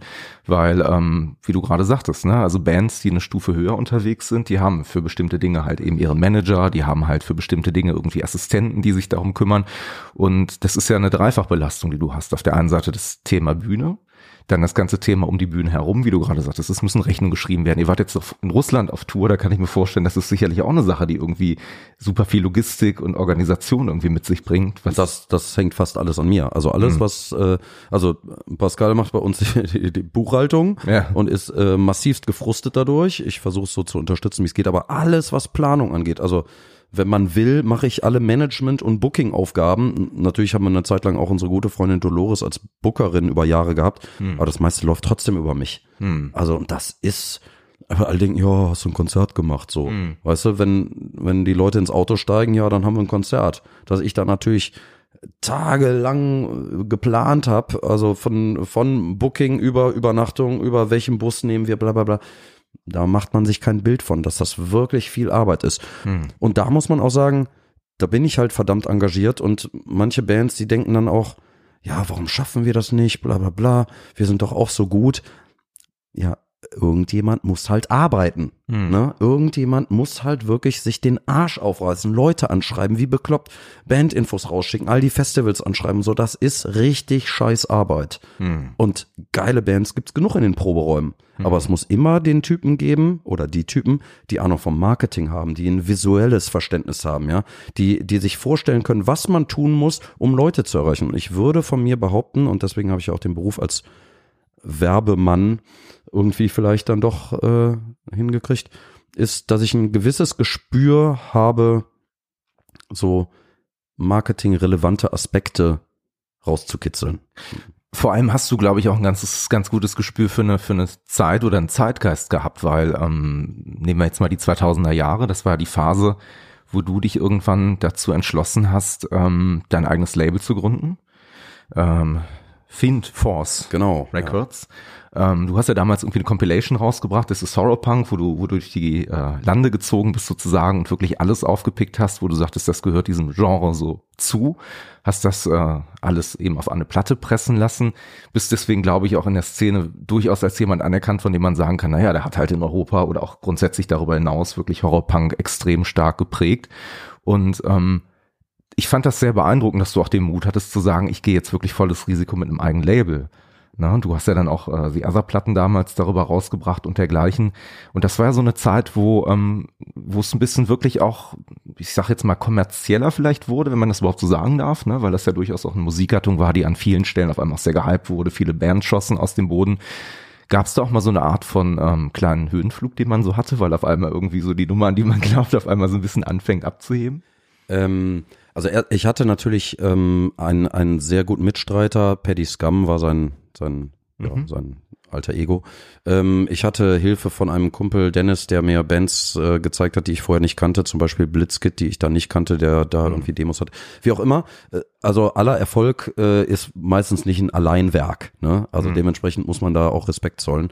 Ähm, aber in der Zeit, die die Fiendforce-Zeit war natürlich ähm, richtig geil, weil plötzlich kam dieses Genre und wir waren dann in Amerika auf Tour oder ich habe auch Privatfreunde in Kalifornien von Resurrex und so weiter. Das war plötzlich eine Aufbruchstimmung, die mich wo ich das Gefühl hatte, ich erlebe gerade die Geburt von Punkrock mit so. Das habe ich mhm. damals nicht, aber plötzlich bist du nicht nur Teil mhm. von etwas ganz Neuem, sondern du du ähm, machst das mit, du gestaltest das mit, nee, nee, gestaltest es nicht nur mit, sondern du bist ganz vorne mit dabei. Mhm. Also und das ähm, muss man auch sagen, die, also diese Arroganz nehme ich mir. Den Begriff Horrorpunk kannte vor Fiend Force und dem Sampler This is Horrorpunk wirklich keine Sau. Mhm. Dieses Wort wurde dadurch, obwohl es schon vorher existierte, es kannte ja, halt keiner, ja. wurde dadurch zum geflügelten Wort. Weltweit wird der Begriff verwandt und ich glaube, das ist unser Verdienst und dass, äh, dass so Bands wie wir ähm, und natürlich auch noch andere Genre überhaupt so lange existieren konnten, lag halt auch daran, dass wir aus verstreuten Bands eine Familie und eine Bewegung und ein bisschen ein Lifestyle gemacht haben. Mit, mit Kleidung, mit drumherum, mit Kunst, mit Tattoo, mit dieses Monster-Ding. Wir haben im Prinzip die coolen Sachen aus hm. Psychobilly, Gothic, Punkrock und Metal genommen und das irgendwie so verstrickt und was vielleicht nicht was Neues, aber was Eigenes kreiert. Hm. Das, dann hatte ich meine Band, The Other, dann hatte mhm. ich Fiend Force Records und habe dabei noch irgendwann ein Magazin rausgebracht, King Cats Magazin, mhm. äh, wo, wo dann auch noch nackte Frauen ins Spiel kamen in diesem Magazin und ich mhm. große Bands interviewt habe. Und dann habe ich ja auch noch beruflich für ein, für ein Porno-Label gearbeitet. Ja. Also das war die größte, ja. sag ich mal, Rock'n'Roll-Zeit meines Lebens.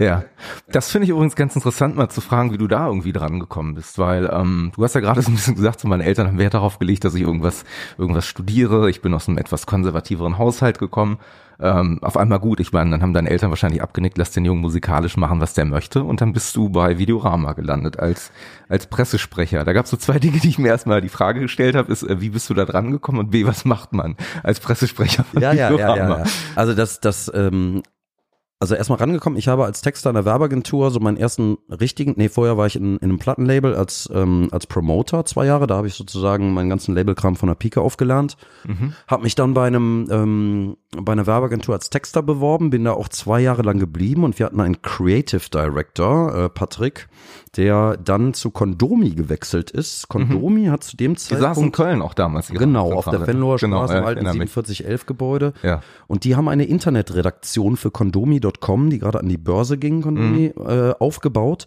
wo sie ganz früh ähm, Inhalte, also Content synchronisiert haben. Ne? Mhm. Also sie haben im Prinzip, wir haben Content erstellt mhm. und der wurde dann weiterverkauft. Patrick hat mich dann quasi abgeworben und ich war dann erst äh, CVD für unseren Kunden RTL.de. Das heißt, ich habe dann okay. ganz plötzlich war ich Redakteur für RTL und dann hat sich äh, durch Kondomi war natürlich Erotik, RTL Erotik lag auch nah und plötzlich mhm. habe ich dann den Erotik-Channel betreut, wurde dann irgendwann auch Chefredakteur. Hab dann aber auch noch für gzsz.de geschrieben mhm. und so, hab da den Liebe- und Sexbereich gemacht und so mit ein paar Psychologen in, mhm. in der Hinterhand. Ja, und dann ähm, ist wieder ein Kollege abgewandert zu sat1.de Erotik.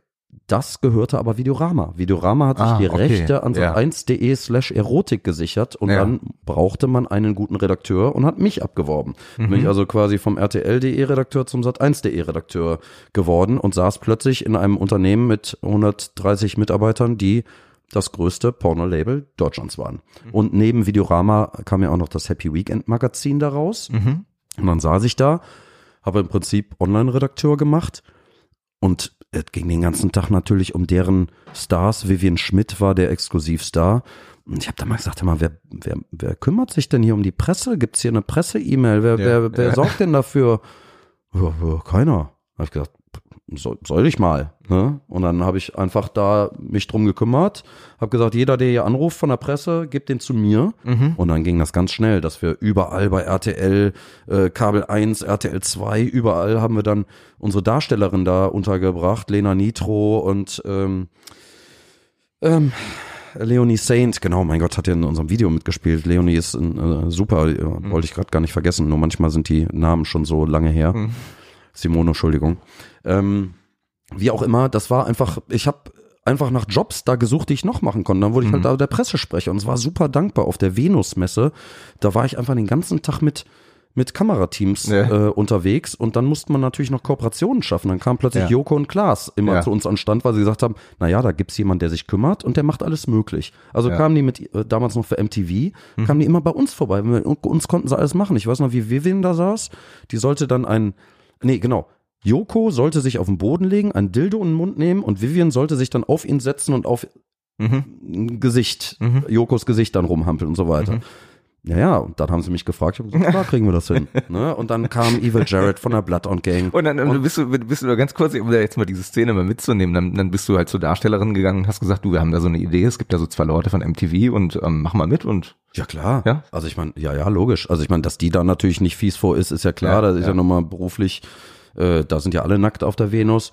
Und die ähm, weiß natürlich auch, dass Presse dafür sorgt, dass Leute ja. ihre DVDs kaufen. Ja, das ist am okay. Ende Geld in ihrer Tasche. Ja. Und abgesehen davon ist Vivian eine verdammt coole Sau. Also mhm. mit der hat es echt Spaß gemacht, zusammenzuarbeiten. Ähm, Aber das liegt natürlich daran, dass man mit solchen Leuten wie Joko und Klaas, dann waren wir auch mit The Other bei denen in der Show, weil wir uns mhm. super verstanden haben. Mit Evil Jared von der Bloodhound Gang bin ich immer noch total gut befreundet. Was und machen die eigentlich jetzt? Also Bloodhound Gang glaube ich nicht mehr viel. Gar nicht mehr. Ne? Äh, Jared ja. ist ja, äh, sag ich mal, ähm, andauernd im Fernsehen, hat ja auch seine eigene, ich glaube, Pro-7-Sendung gehabt. Der ist ja äh, ja, Medientyp. Mhm. Ich weiß nicht, wie man es genau sagen kann. Aber Persönlichkeit des Persönlichkeit, Lebens. ja, ganz Lebens, genau, ja. ganz genau. Ähm, ähm, aber auch ein ganz äh, herzensguter Mensch und eine super, auch eine richtig coole Sau. Es macht so Spaß mit dem wirklich. Und der ist auch wirklich eine ganz treue Seele, schreibt immer von sich aus auch. Ne, mhm. wenn er in Köln ist, lädt er mich ein und so. Also der denkt nicht, oh Thorsten macht kein Porno mehr, den brauche ich nicht mehr fragen, sondern der ist halt wirklich ein netter Typ. So. Okay, und deine, und deine Karriere bei Videorama hat dann geendet, als dann durch das, äh, wie ist es zu Ende gegangen? Ähm, also erstmal über die ganze Zeit bei Videorama könnte ich wahrscheinlich ein Buch schreiben, weil dieser Rock'n'Roll-Lifestyle, der endete natürlich äh, nicht damit, dass ich irgendwie Kamerateams da auf eine Messe gebracht habe, sondern mhm äh, legendäre Partys auf so einer Venus, wo sich die Pornoszene aus der ganzen Welt trifft, ja, mhm. wo du mit Ron Jeremy und Rocco Sifredi irgendwie auch mal abends trinken kannst, wo die Jungs vom Rammstein auf äh, Partys nur mit Einladungen kommen, äh, wo auch die Damen irgendwann mal in Feierlust kommen. Das sind Sachen, da schreibt man Bücher von. Und mhm. das wäre auf einem Niveau von Motley Crue's The Dirt, muss mhm. man sagen. So, den Mantel des Schweigens bereiten wir darüber auf, bis ich einen Buchvertrag bekomme.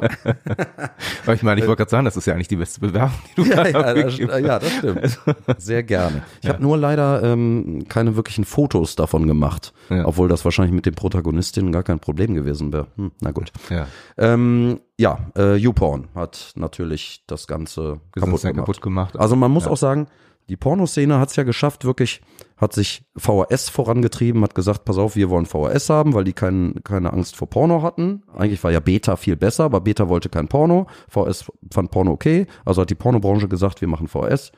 So, dann kam äh, DVD, das kam auch so ein bisschen von der Pornobranche. Bei Blu-ray haben sie es schon verschlafen. Ähm, dann 3D hat fast nicht stattgefunden und irgendwann ist die Erotik äh, bei Bezahlsystemen, so Online-Content und so, da war wieder YouPorn ganz vorne mit dabei. Hm. Ne? Aber jetzt kommen die Sexroboter, da wird die Pornobranche wieder eine ganz, ganz große Rolle spielen. Real Dolls, das Unternehmen aus Amerika, ist gerade ganz äh, vorne mit dabei.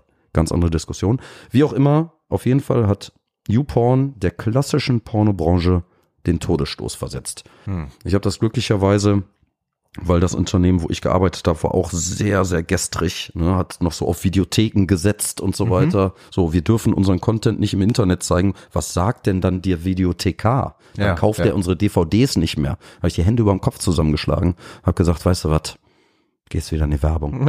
Ja. Das ist ein ganz solides ja, Ding, solides ganz Business, genau. solides genau. Business, aber kreativ dabei. Ne? Aber ja, wirklich, stimmt, ist, ja, ist, ja ein, ist ja ein geiler Job. Ja. Ne? Wenn du bedenkst, die Werbung äh, in den 80ern, 90ern war Werbung die Rock'n'Roll-Branche. Ich wollte gerade sagen, da hat sich aber auch vieles geändert, ne? Leider. Vieles geändert. Also mein, an so, ja ja, tatsächlich. Also ich meine, dadurch, ich finde eben auch, dass Digitalisierung tatsächlich auch leider vieles an Zauber so ein bisschen auch kaputt gemacht hat. Also mit Pseudometriken, die es auf einmal gibt und Dinge, die scheinbar messbar sind, ne, wo man dann sagt, so, das muss aber alles jetzt so und so irgendwie in Zahlen, Daten, Fakten passen. Ey, naja, wem sagst du das? Ich bin, ich bin Texter, ja? ja. Und jetzt muss ich hier äh, SEO, ne? Also ja, hier, das, das, das, pro, das sind die Keywords, ja, ja. ja. schreibt man Text darüber und so weiter. Äh, ja, gut. Aber die Pornobranche ist ja trotzdem nicht ganz flöten gegangen, weil du hast ja gerade gesagt, oder ich weiß ja von dir auch, ähm, du bist durchaus noch als Interviewer, glaube ich, aktiv. Ne? Oh, in der Tat. Ich schreibe weiterhin fürs Happy Weekend Magazin. Happy Weekend war ja das ähm, erste Porno-Magazin, äh, Sex-Kontakt-Magazin Deutschlands. Das ja. Äh, wurde 1972 äh, von Horst Peter ins Leben gerufen. Und der hat das damals noch meines Wissens in, in Dänemark drucken lassen, weil Pornografie ja. noch illegal war in ja. Deutschland. Also, okay. Und hat das in, in Kühlwagen so zwischen den Schweinehälften über die Grenze geschmuggelt. Ja. Also wildeste Geschichten habe ich da gehört. Oh, frag nicht nach Sonnenschein. naja, und dann äh, ja, kam das damals raus und ich bin dann ja 2004 fünf, glaube ich. Ich weiß nicht mehr. Ja, und dann habe ich angefangen für Happy Weekend zu schreiben, weil die wollten das Ganze ein bisschen verjüngen. Da habe ich mich auch wirklich dann um Interviews und Reportagen gekümmert.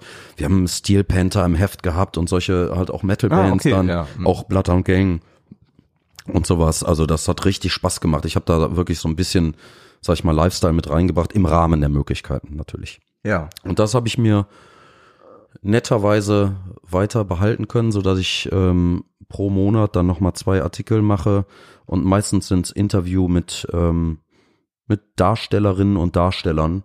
Und ähm, das sind, macht doch Spaß, ja. Wie sind denn da tatsächlich, ähm, um bei dem Punkt nochmal zu bleiben, so deine Erfahrungen? Weil das Spannende finde ich ja immer ist ja, dass es ja sehr schnell ist, dass, dass wir Dinge oder Sachen in Schubladen packen ne? oder glauben, irgendwas zu kennen. Also ich habe neulich mal, ich kann dir mal kurz sagen, ähm, wie ich darauf gekommen bin. Ähm, ich habe vor ein paar Wochen mal eine, eine Führung gemacht. Hier in Düsseldorf gibt's ein ähm, Magazin, das nennt sich 50-50. Das wird ähm, ja von Obdachlosen tatsächlich verkauft und äh, die verdienen sich damit dann auch Geld. Und bei dieser Führung war das dann so, dass, dass jemand, also während wir dann durch Düsseldorf gegangen sind, von einem Haus stehen geblieben ist und uns erzählt hat, wie das in dem Haus ist, wenn man da lebt. Ne? Also dass die Leute da auch nicht alle, wenn die da übernachten, so nett miteinander umgehen, sondern dass es teilweise auch sehr viel ähm, Diskriminierung untereinander gibt, dass es sowas wie Mundraub gibt. Also es waren so alles so Dinge, wo man dachte, ach krass, wie die, wie die Leute untereinander sich, sich ähm, tatsächlich, die nichts haben, dann an vielen Stellen dann doch irgendwie nochmal so gegenseitig wehtun. Und dann hat eine Dame gesagt, und das fand ich dann total interessant, die sagte, das ist ja wie im Knast. Ne? Und alle haben genickt. Und ich habe mir gedacht, wer von euch hat denn schon mal im Knast so eine Nacht verbracht? Weißt du, was ich meine? Weil jeder so. Also ich. Du tatsächlich? Also ja, die Story, die würde ich, dann, würde ich gleich auch nochmal mit aufmachen. Also worum es mir so ein bisschen geht, ist ja, wir haben ja sehr häufig irgendwie eine Vorstellung von Dingen, die vielleicht auch manchmal medial oder so geprägt ist. Und ähm, ich bin ganz offen, also ich bin tatsächlich noch nie mit einer, mit einer Darstellerin irgendwie im Interview gewesen oder dergleichen. Man hat aber durchaus das Klischee immer, dass man sagt, naja, die sind jetzt nicht unbedingt so die hellsten Kerzen auf der Torte. Ne? Ähm, was hast du für Erfahrungen? Wie, wie ist das in den Gesprächen? Ist, ist das überraschend, ähm, wenn du mit denen sprichst oder? Also da würde ich auch wieder ganz klar differenzieren. Ähm, also erstmal, ähm, meine Erfahrungen sind sehr, sehr positiv. Wirklich, es sind äh, herzensgute Menschen, die einfach auch ähm, natürlich einfach leben wollen und ähm, auch Spaß an ihrem Job haben, ist gar keine Frage. Also da, äh, ich habe keine kennengelernt, die irgendwo getrieben wurde zu irgendwas. Also, äh, also ich glaube eher, dass die, die also vom, für meine Begriffe hatten alle, mit denen ich gesprochen habe und die ich ja auch sehr intensiv beim Reisen, bei Hotels, bei Messen und so kennengelernt habe, äh, wirklich Bock auf ihren Job und sind für, für das Genre dann auch Rockstars gewesen. Mhm. So, aber ich mache noch einen Unterschied zwischen den sag ich mal, Exklusivdarstellerin von, von damals, wo es ein Label gab, ähnlich wie in der Musik. Da gab es dann halt den Manager und dann gab es vielleicht den Tourmanager, dann gab es den und den und die haben sich gekümmert und die mussten eigentlich gar nichts machen, das Geld wird überwiesen. Hm. Heute ist das anders. Ne? Heutzutage hast du im Prinzip selbstständige Unternehmerinnen. Die müssen halt ähm, ansprechbar sein, die müssen sich vermarkten, die müssen halt ihre Online-Filme drehen, die müssen ihre Webcam-Geschichten machen, die müssen ihre Social-Media-Kanäle füttern. Also die müssen alles zusammen sein. Die müssen ihr Booker sein, ihr Tourmanager, ihr normaler Manager, ihr Promoter und alles. Und ich habe höchsten Respekt davor, was diese Frauen tun. Und nebenbei müssen sie halt auch noch vögeln. Ne? Und das natürlich auch noch äh, mit Begeisterung. Ob die immer so gegeben ist, das kann ich natürlich nicht sagen. Aber ich gehe davon aus, dass man irgendwo noch eine, also gerade heute eine Berufswahl trifft, die irgendwo dem eigenen Interesse entspricht. Und das würde ich meiner Erfahrung nach allen attestieren, äh, die ich in der Pornobranche kennengelernt habe. Und ich glaube auch, es gibt ja mittlerweile gibt es da äh, eine große Feminismusdebatte oder noch nicht mal Debatte, sondern äh, viele bezeichnen sich sogar auch als Feministinnen, weil sie sagen, ich habe hier alles in der Hand. Ja, mhm. ich kann Vögeln mit wem ich will, ich kann das verkaufen, vermarkten, ich kann mich äh, selber vermarkten. Ich habe keinen Typen im Hintergrund, der mich zu irgendwas bringt, sondern ich mhm. bin Herr meines Körpers, Herr meiner Karriere. Ich mache, was ich will und äh, ich benutze natürlich die das Interesse der Männer dafür, mir ein schönes Leben zu ermöglichen. Hm. Da kann man von halten, was man will, ähm, ob man das jetzt unterschreiben würde, dass es eine feministische Attitüde ist oder nicht. Aber ich bin geneigt zu sagen, ja, Sie haben recht, denn auch als Musiker verkaufe ich mich ja. Hm. So, das, jeder verkauft sich irgendwo, egal was er tut. Absolut, ne? ja, ja. Ähm, und ich habe einfach sehr viele kennengelernt, sehr viele Frauen und Männer auch, die mhm. einfach wirklich glücklich waren. Die Männer haben ein bisschen weniger zu lachen, die sind halt immer nur Beiwerk. Ne? Das ist übrigens auch eine Branche, wo die Frauen halt deutlich mehr verdienen als die Männer. Vielleicht die einzige äh, in Deutschland. Ja. Und jetzt erzähl mir, wie du, wie du in den Knast gekommen bist. Das hat überhaupt nicht spektakulär. Eine Party bei mir ist aus dem, Ruder, aus dem Ruder gelaufen. Da hat ein total besoffener Typ, hat die kleine Schwester meiner Freundin angefasst, als sie ein bisschen betrunken war. Dann habe ich ihn rausgeworfen, hat er im Flur randaliert. Dann gab es eine kleine Keilerei, dann kamen plötzlich da fünf Streifenwagen an, die, die, die Herren Beamten waren sehr, sehr unfreundlich. Gut, wir waren alles Punkrocker und Metaller, die haben wahrscheinlich gedacht, sonst was die haben uns überhaupt nicht ernst genommen und irgendwann habe ich blöderweise einen von den Polizisten Faschowichser genannt. Mhm. Das äh, kam War teuer vor allem wahrscheinlich. Oder? Ja, das äh, da muss man auch wieder sagen. Also erstmal wurde ich, ähm, also ich wurde, also die fünf Polizisten sind auf mich drauf, haben meinen Kopf genommen, wirklich auf die Kühlerhaube geschlagen, so dass ich immer, also Platzwunde hatte, immer noch eine Narbe am Kinn hab. Ich hatte Filzpantoffeln an, also so gewalttätig war ich, weil ich ja gerade von draußen kam. bin dann halt auch wirklich, es war vielleicht 23 Uhr oder was, bis am nächsten Tag um 13 Uhr in die Ausnüchterungszelle gesteckt worden. Ähm, mein Vater durfte auch nicht zu mir. Okay. Dann, äh, da, also war, war schon wirklich krass. Hm. Und dann durch Connections, ähm, muss man sagen, wurden da, äh, hat sich das Ganze aufgelöst. Ne? Also, mhm. und dann denke ich mir immer, was wäre passiert, wenn ich jetzt wirklich so ein schwarzer Flüchtling gewesen wäre, hm. der keinen kennt in Deutschland, ja, der vielleicht die Sprache nicht spricht, was wäre da passiert, wenn ich nicht hier ein weißer, junger Mann äh, hätte, der aus gutem Elternhaus, äh, wo man vielleicht auch wen kennt, was wäre dann passiert? Mhm. Ne? Also das ist eine Frage, die ich mir heute noch stelle. Mein äh, Verhältnis zur Polizei hat sich mittlerweile merklich verbessert, weil ich das, was ich da erlebt habe, nicht auf die Beamten draußen übertragen möchte, weil ich da sehr viel gute Erfahrungen, auch persönliche Erfahrungen gemacht habe.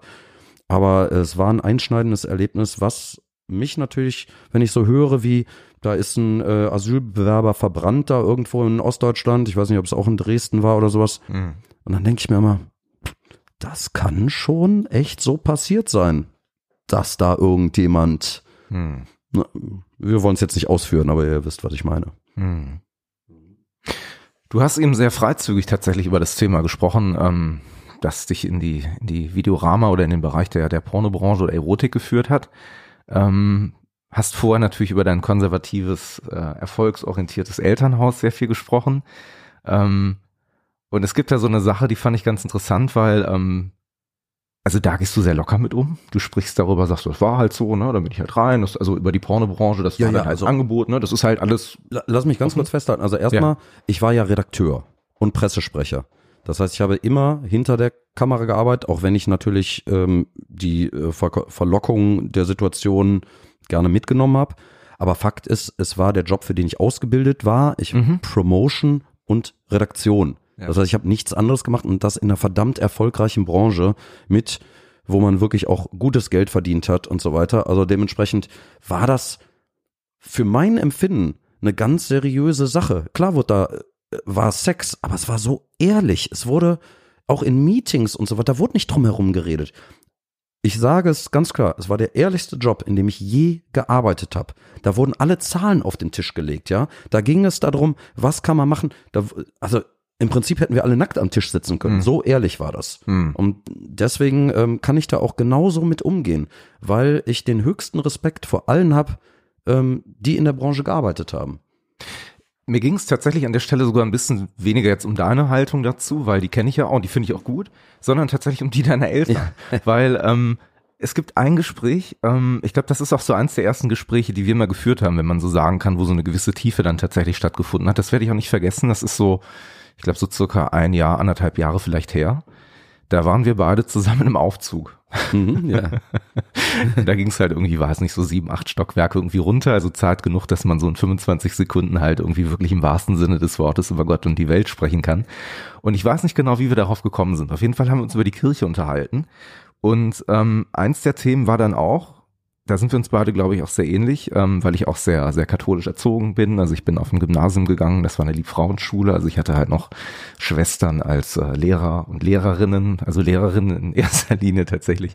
Ähm, und wir haben uns dann darüber unterhalten, wie das eigentlich so wäre, aus der Kirche auszutreten. Und also ich gehe sehr selten in die Kirche, eigentlich gar nicht tatsächlich.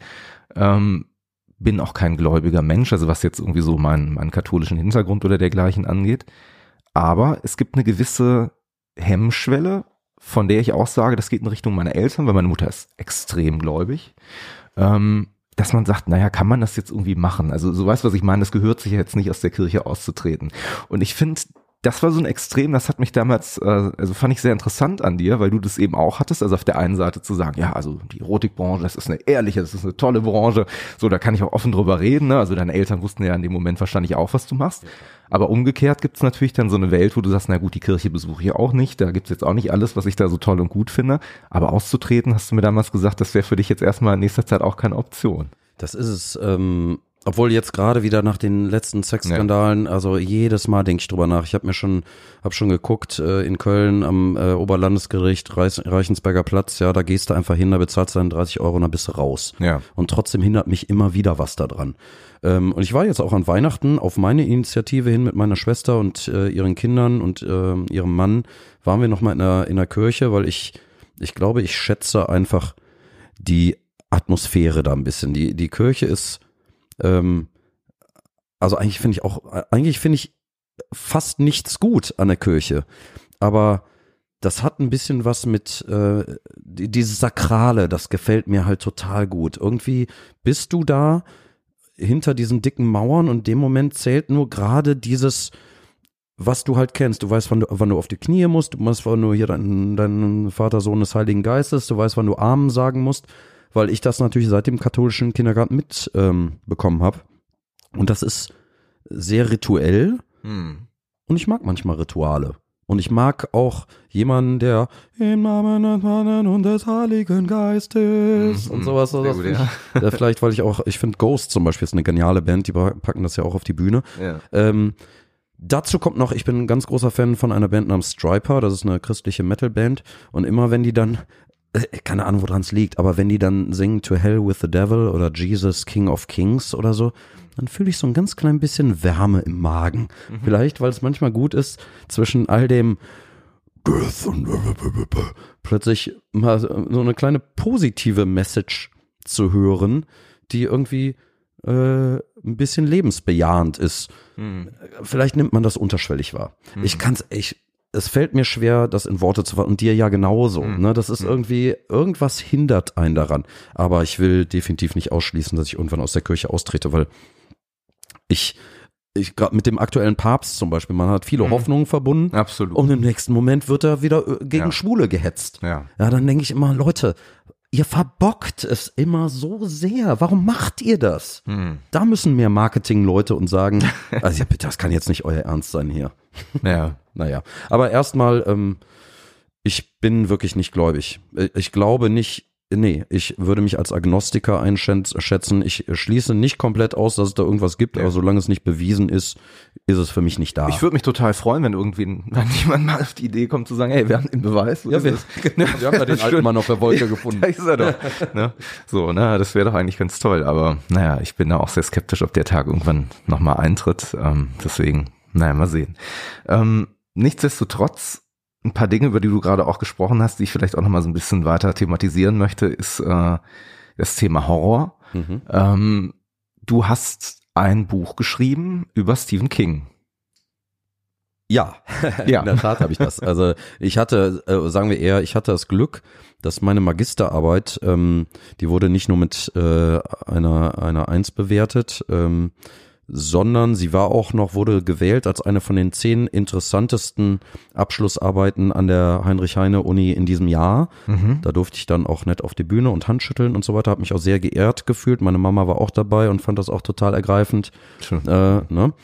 dass ich in der, dass ich in der in der Schule und Uni zu was gebracht habe. Aber nichtsdestotrotz, ich habe diese Arbeit über Stephen King sehr gerne geschrieben, weil ich ihn äh, sehr verehre und ihn auch mal treffen durfte, coolerweise. Mhm. Ähm, Wie war das für dich? Also war das so? Ah, Fanboy-Moment. Also ja. ganz klar. Ich hatte das Glück. Hat er den auch eingelöst? Also es gibt ja damals ja, ja, ja. genau. Ja. Also wirklich, ich habe ja schon ein paar Arschlöcher in meinem Leben getroffen. Dadurch, dass ich ja als Journalist für Musikmagazine so lange gearbeitet habe, habe ich viele, viele, viele bekannte äh, Rockstars und, äh, und Schauspieler und so weiter ja. getroffen. Ähm, Stephen King war nur kurz, aber er war wirklich, er guckte direkt auf mein T-Shirt, fragte, was das ist, war interessiert, habe ich ihm eine CD gegeben, er guckte ja. die Tracks durch. Ein Track war Castle Rock, was auf seinen Werken basiert. Ja. Haben wir kurz drüber gesprochen, dass ich seinem Sohn Joe Hill auch dieselbe CD gegeben habe und so. Klar, wir waren in der Gruppe, es waren mehrere Buchhändler eingeladen, aber ich war immerhin Backstage, wo cool. halt, sag ich mal, zwei Dutzend Leute waren, die ihn treffen durften und er hat sich für jeden Zeit genommen und wow. Buch signiert. Ähm, also es war toll. Da gibt's ja tatsächlich, äh, mein letzter Gast, das war ja Wolfgang Hohlbein. Ähm, der hat eine Geschichte erzählt, der ja auch großer Stephen King-Bewunderer ist. Der ist ja bei dem tatsächlich mal am Haus vorbeigefahren. Da war ein Stephen King wohl draußen, hat gerade irgendwie sein Auto gewaschen oder so.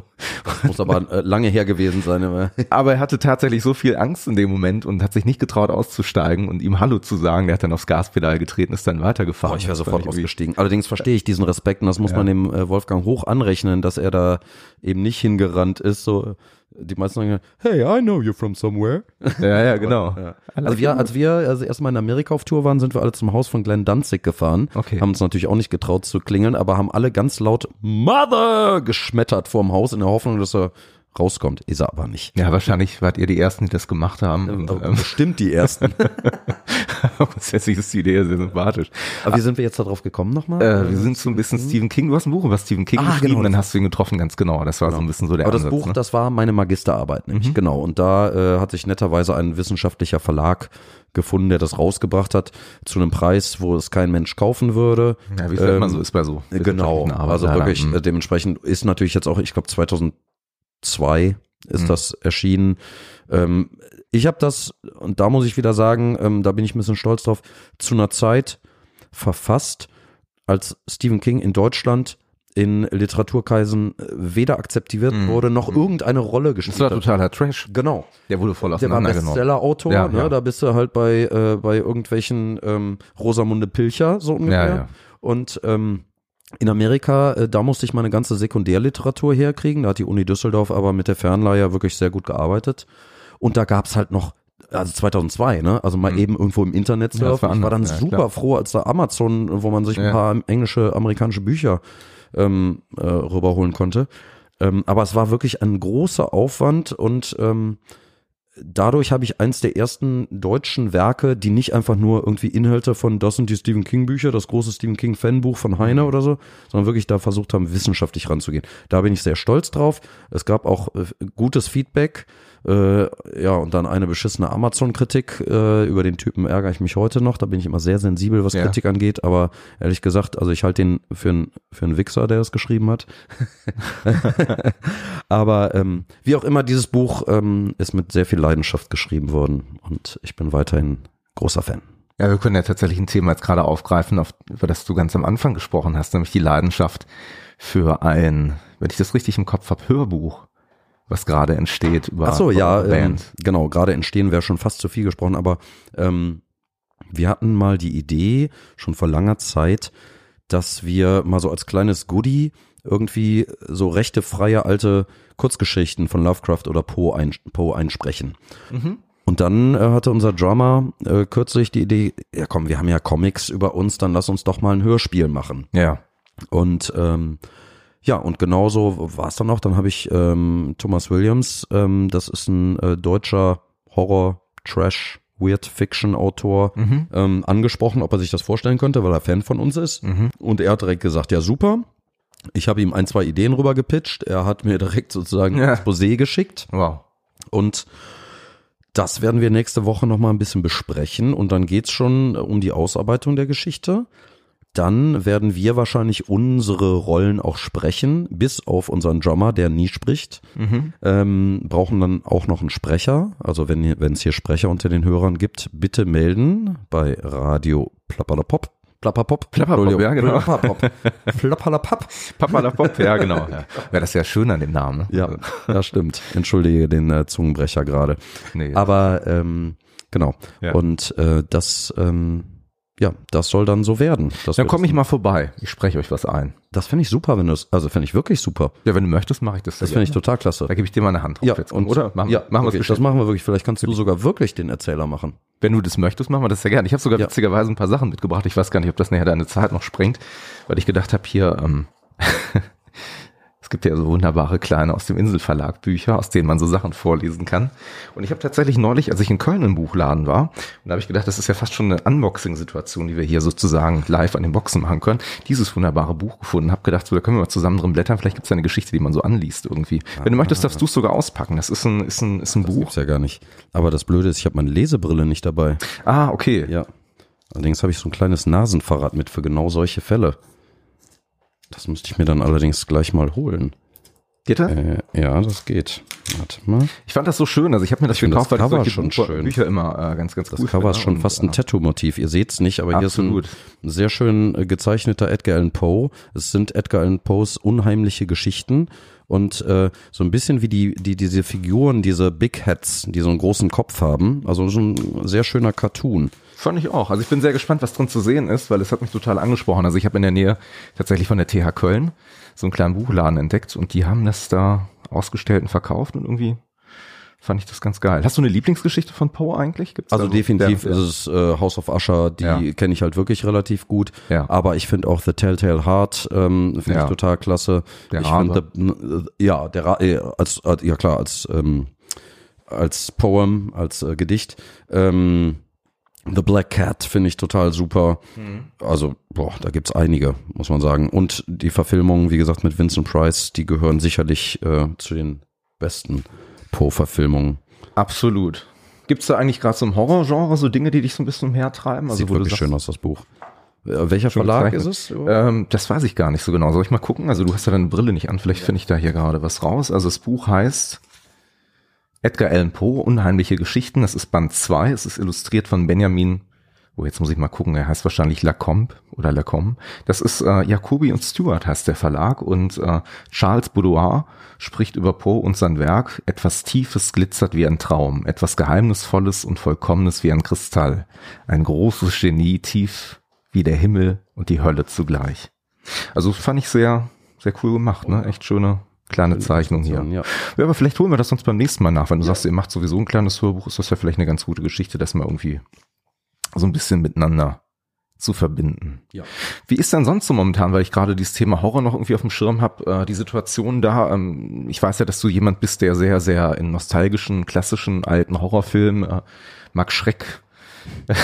Ich habe witzigerweise habe ich gerade zu einem, äh, ich, ich habe ja ein Tattoo bisher nur am Arm, das Ja. ist der der Kopf, äh, der der Crimson Ghost, der das Ah. Der Misfits Totenkopf. Ja. Ähm, habe jetzt ähm, zu einem Tätowierer, den ich sehr klasse fand, Kontakt aufgenommen, weil ich mir den anderen Arm äh, tätowieren lassen möchte mit einem ganzen äh, Szenario an, Mhm. äh, ne, mit, Sleeve sozusagen. Ja, ein Sleeve, Ja. ganz Ja, genau. okay. Zwar nicht bis ganz unten, aber bis zum Ja. Ellbogen erstmal. Also falls du doch noch irgendwie die Bank angestellten Ja, genau, richtig. Ne? Man weiß ja nie. Weiß ja nie, absolut. Ich meine, du hast ja sollst ja nicht umsonst studiert. Ja, aber ich finde, weißt du, wenn du erst ein Tattoo hast und dann direkt den ganzen Arm, das ist ein bisschen prätentiös, ne? Also ich würde erstmal schauen, vielleicht kommen auf dem Unterarm dann die Kiss-Jungs oder sowas oder vielleicht auch Autoren, vielleicht brauche ich Stephen King, Lovecraft und Poe, dann unten und oben.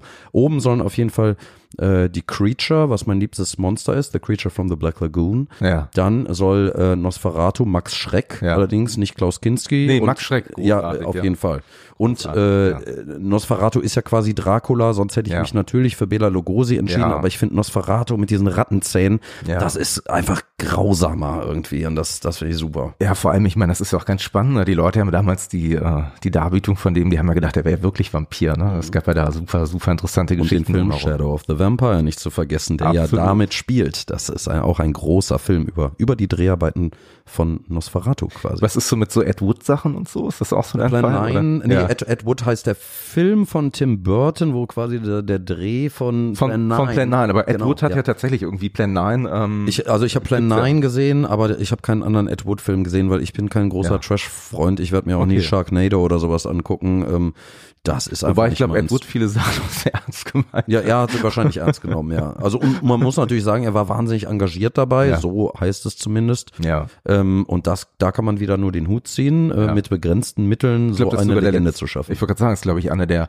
wobei der natürlich auch in Armut gestorben ist. Ne? Ich glaube, das ist so, ähm, der ist ja dann tatsächlich auch nie wirklich durchgebrochen als als als Regisseur. Der hat dann, ich glaube wirklich auch den letzten Film mit Bela Lugosi ähm, auf die Bühne gebracht, weil er ist ja kurz nach den Dreharbeiten verstorben. Der war ein riesengroßer Fan von Lugosi und wollte ihn unbedingt besetzen. Da gibt's ja diese bekannte Szene aus Plan Plan 9, wo Lugosi aus dem Haus geht, an dieser Blume riecht ähm, und dann so ein bisschen darüber gesprochen wird, wie die Beziehung zu seiner Frau war und wie sie verblühte und so, ne? Und ähm, der Tod von ihr. Das hat schon irgendwie, ich finde, ähm, eigentlich was total Ästhetisches gehabt. Oder hat es? Das, ja, ja, absolut, ja. Ich, äh, wie gesagt, ich kenne die anderen Ed Wood-Filme nicht, ähm, aber natürlich wurden die in einer Zeit gedreht, wo ich finde, viele große Horrorfilme gedreht wurden. Ich Ja. bin halt, wie gesagt, Fan der klassischen Universal ähm, äh, Mhm. Filme, auch der Creature-Filme, die in den 50ern kamen. Ne? Das war halt so eine Zeit, wo ähm, wo dann mehr die Monsterfilme rauskamen, die auch Mhm. aber auch immer wieder hinterfragt haben, Ja. äh, da, äh, was macht der Mensch mit der Natur? Das war ja, Ja. die Basis für diese Filme und das hat mich schon, äh, als ich so mit zwischen neun und elf das erste Mal Tarantula und The Creature from the Black Lagoon gesehen habe, war das, was mich auf unterschwellig angesprochen hat, dass es Mhm. nicht einfach nur irgendein Gruselkram war, sondern dass da irgendwie so eine zweite Ebene war. Das habe ich damals garantiert noch nicht verstanden.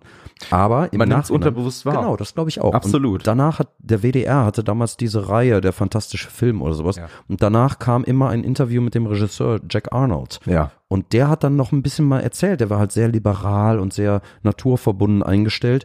Und ähm, das hat mir total viel gebracht, weil ich gesagt habe, Horror ist halt Grusel, aber Horror funktioniert auf zwei Ebenen. Da werden Sachen angesprochen, die du unbewusst wahrnimmst, also auf einer zweiten Leseebene. Ja. Ne? Und ähm, Horror gruselt und sorgt dann noch dafür, dass du, wenn der Film vorbei ist, auch noch ein gutes Gefühl hast, dass Ja. die Welt ja doch ganz in Ordnung ist.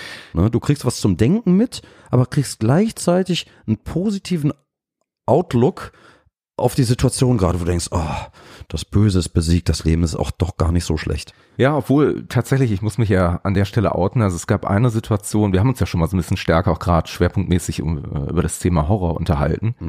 Und da gab es eine, eine Gesprächssituation, die mir, die mir in dem Moment auch sehr hängen geblieben ist. Ich bin da damals dummerweise gar nicht eingestiegen, aber was mir echt gut gefallen hat, war, als wir auf Frankensteins Monster zu sprechen gekommen sind, weil ich mich da sehr verbunden äh, dir gefühlt habe in dieser Situation, als äh, dieses Monster halt gejagt wird von den Leuten, die mit mit brennenden Fackeln und Mistgabeln, äh, Mistgabeln bewaffnet sind und natürlich diesem Unhold irgendwie sozusagen aus der Welt vertreiben wollen. Und man aber an der Stelle nicht mitfiebert und sagt, ja, bringt das Monster endlich um, sondern du hattest ja auch das Gefühl zu sagen, Moment mal, da läuft gerade irgendwas ziemlich schief. Also wir haben hier gerade eine Person oder einen Charakter, der ähm, in diese Welt nicht so ganz wirklich reinpasst, der so ein bisschen befremdlich ist für andere, vielleicht dadurch sogar Angst auslöst. Und es ist eigentlich genau falsch, das, wovon man sich fürchtet, eben zu jagen und zu vernichten. Und man hatte, oder du hattest das ja auch, also mir ging es damals auch so, unheimliches Mitleid Genau. mit Frankensteins Monster. Es war ein, ähm, ein, ein alter Hammer Studios Film, es war Mhm. Christopher Lee und Pete, Peter Cushing. Ich weiß nicht mehr welche, es gab ja unzählige Frankenstein-Filme, in denen die beiden da äh, mitgespielt haben, aber ich erinnere mich daran, dass meine Schwester und ich den heimlich quasi über den Rücken unserer Eltern hinweg Ja. geguckt haben Ja. und diese Situation uns beide Albträume beschert hat und eben nicht, Ja. weil das gruselig war, sondern weil uns das Monster einfach wahnsinnig leid getan hat. Das konnte, also Frankensteins Monster konnte nichts für sein Schicksal und gar nichts, sondern wurde gejagt und äh, wie es halt vielleicht vielen in unserer Gesellschaft so geht. Absolut. Weil- Deswegen finde ich das Thema auch gerade heutzutage so aktuell und finde es auch spannend, darüber jetzt nochmal zu reden, weil ja, diese Furcht vor dem Unbekannten, glaube ich, auch eben dazu führt, dass wir sehr viele Situationen haben, wo ähm, Vorurteile entstehen, Stereotypen entstehen, äh, Strategien gefunden werden sollen, wie man mit solchen Leuten dann umgeht und ähm, das ist scheiße und das ist nicht gut und ähm, ich finde auch solchen Horrorfilmen, so trashig sich das jetzt an der Stelle auch anhört, kann man eigentlich eine ganze Menge lernen, wenn man die so Das Witzige ne? dabei ist, es werden ja immer Dracula und Frankensteins Monster werden sozusagen in einem Atemzug genannt, aber sie sind ja komplett unterschiedliche äh, Varianten des Others, des Fremden, des Unbekannten. Ja. Frankenstein ist sozusagen das von Menschen äh, äh, vergewaltigte Geschöpf, so Mhm. ungefähr, das am Ende äh, für die Sünden des Menschen büßen muss und, und, und geopfert wird, während Dracula wiederum ja sozusagen der Eindringling aus einer fremden Welt Ja. ist, der die, die, diese, die, die moderne Welt erobert mit seinen primitiven Wurzeln, Ja. der die äh, Frauen hier schändet, ja, Ja. der irgendwie mit irgendwelchen geheimen magischen Sprüchen sie zu sich lockt und so weiter. Und auch da sind wir wieder ganz aktuell, Mhm. weil wenn wir natürlich äh, darüber nachdenken, was plötzlich Flüchtlingen, Einwanderern und so weiter äh, für Dinge untergeschoben werden, dann ja, ist Dracula ein früher Einwanderer Ja. gewesen äh, und Frankenstein war was ein komplett anderes Geschöpf. Ne? Also äh, Dracula war in dem Fall das fremde andere, der böse ähm, Eindringling und, und Frankenstein wurde von, von den Menschen geschaffen äh, und er war einfach nur ein einfacher, ein einfaches Monster Ja. und musste dann äh, Ja. leider büßen. Schon mal drüber nachgedacht selber, so einen Horrorfilm zu produzieren, also jetzt losgelöst von, wir haben da so ein Musikvideo gemacht, da geht's ja auch in die Richtung, sondern wirklich zu sagen, also ich finde, ich muss, ich muss wirklich direkt lachen, wenn ja. du das sagst, weil in der Tat haben wir mal in einem Horrorfilm mitgespielt, ich habe ich dir das schon mal erzählt? Nee, nee, hast du mir noch nie. Pass auf, und der, es, es gibt einen, ähm, ein Trash-Regisseur in Deutschland, Andreas Schnaas, ganz, ganz lieber, cooler ja. Typ, und der hat eine Filmreihe gedreht, die heißt Violent Shit. Ja. Die ist in, also gerade in Amerika war die sehr beliebt und wir haben in Teil 4 gemacht, Violent Shit 4. Äh, da durften wir da gegen den, den äh, Axtmörder da kämpfen.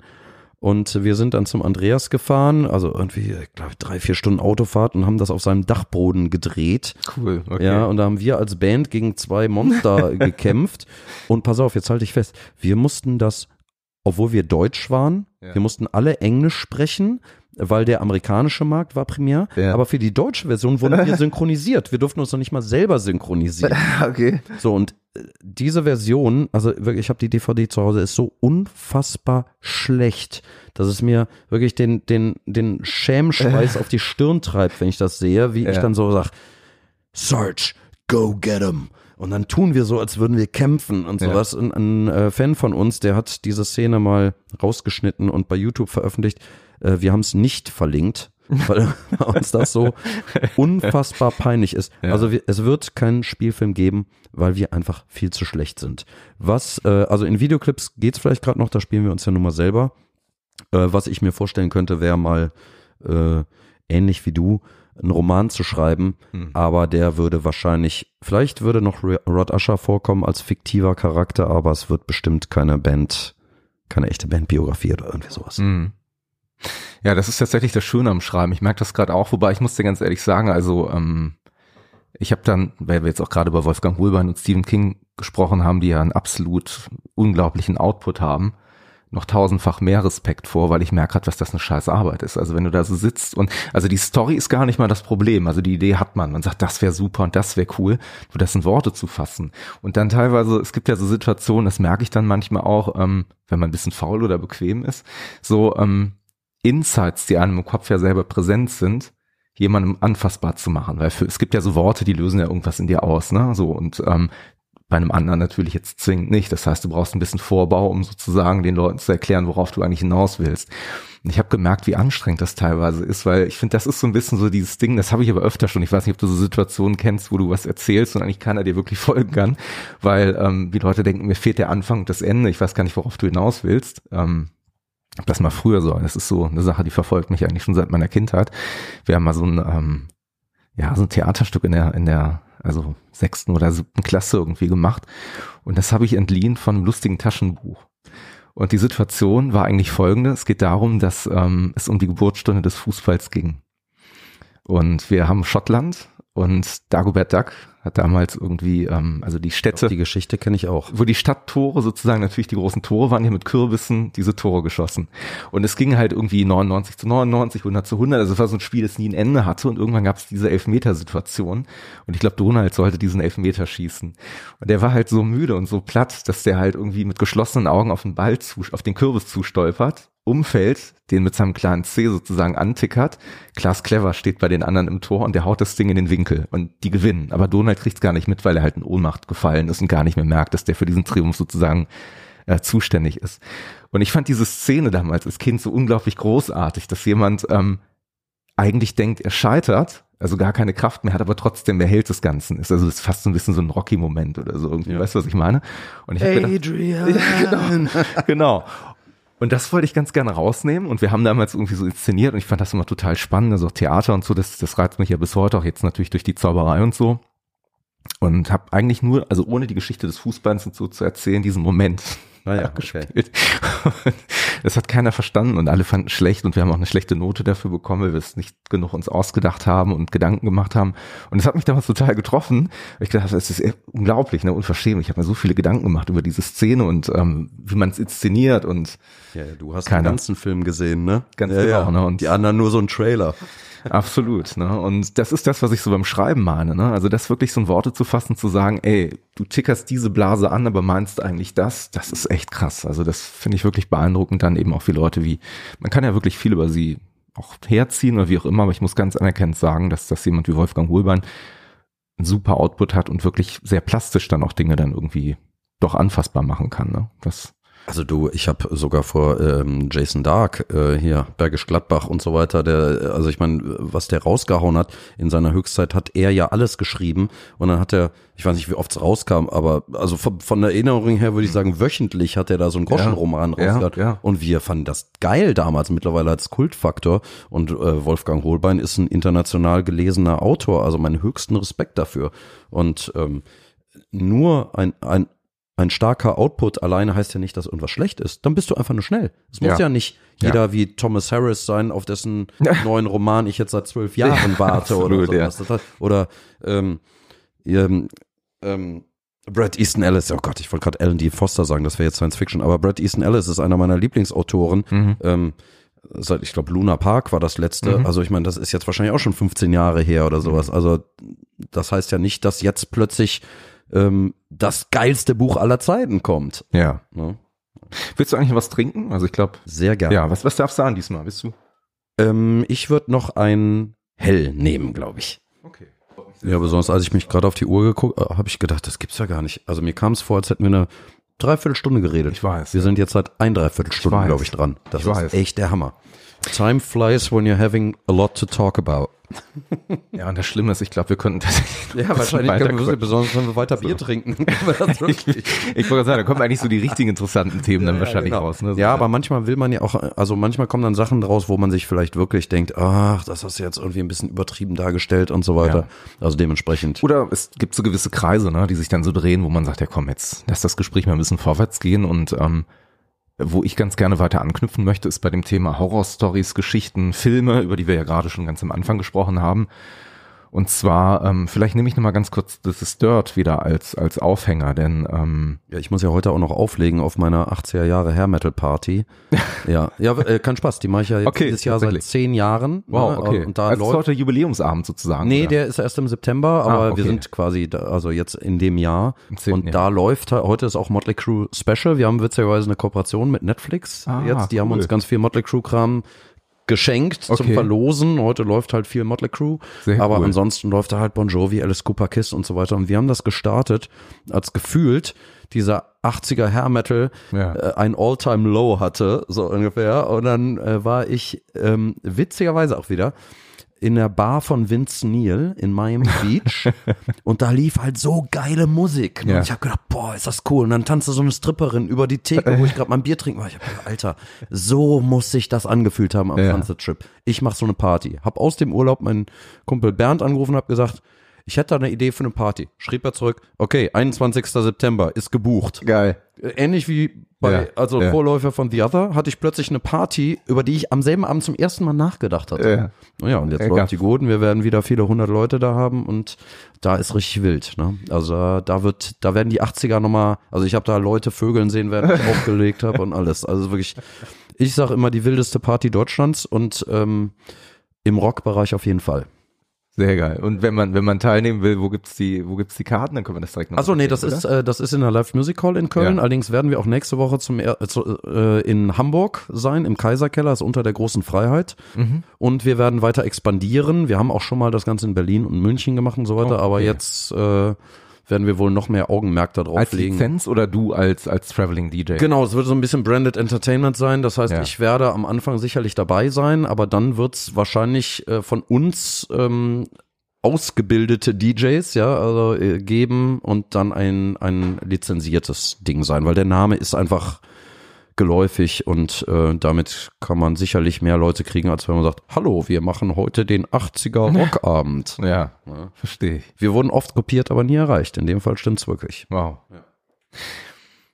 Motley Crue, du hast es gerade angesprochen, nochmal ganz kurz zum Film uh, The Dirt zurück. Ähm, das ist ja tatsächlich auch ein bisschen, muss man sagen, so ein Film, den man, gerade wenn man in der Zeit aufgewachsen ist, sehr nostalgisch sieht. Und das ist natürlich auch genau an so Personen vielleicht jetzt wie dich irgendwie auch gerichtet, die sagen, ich kenne das Ganze.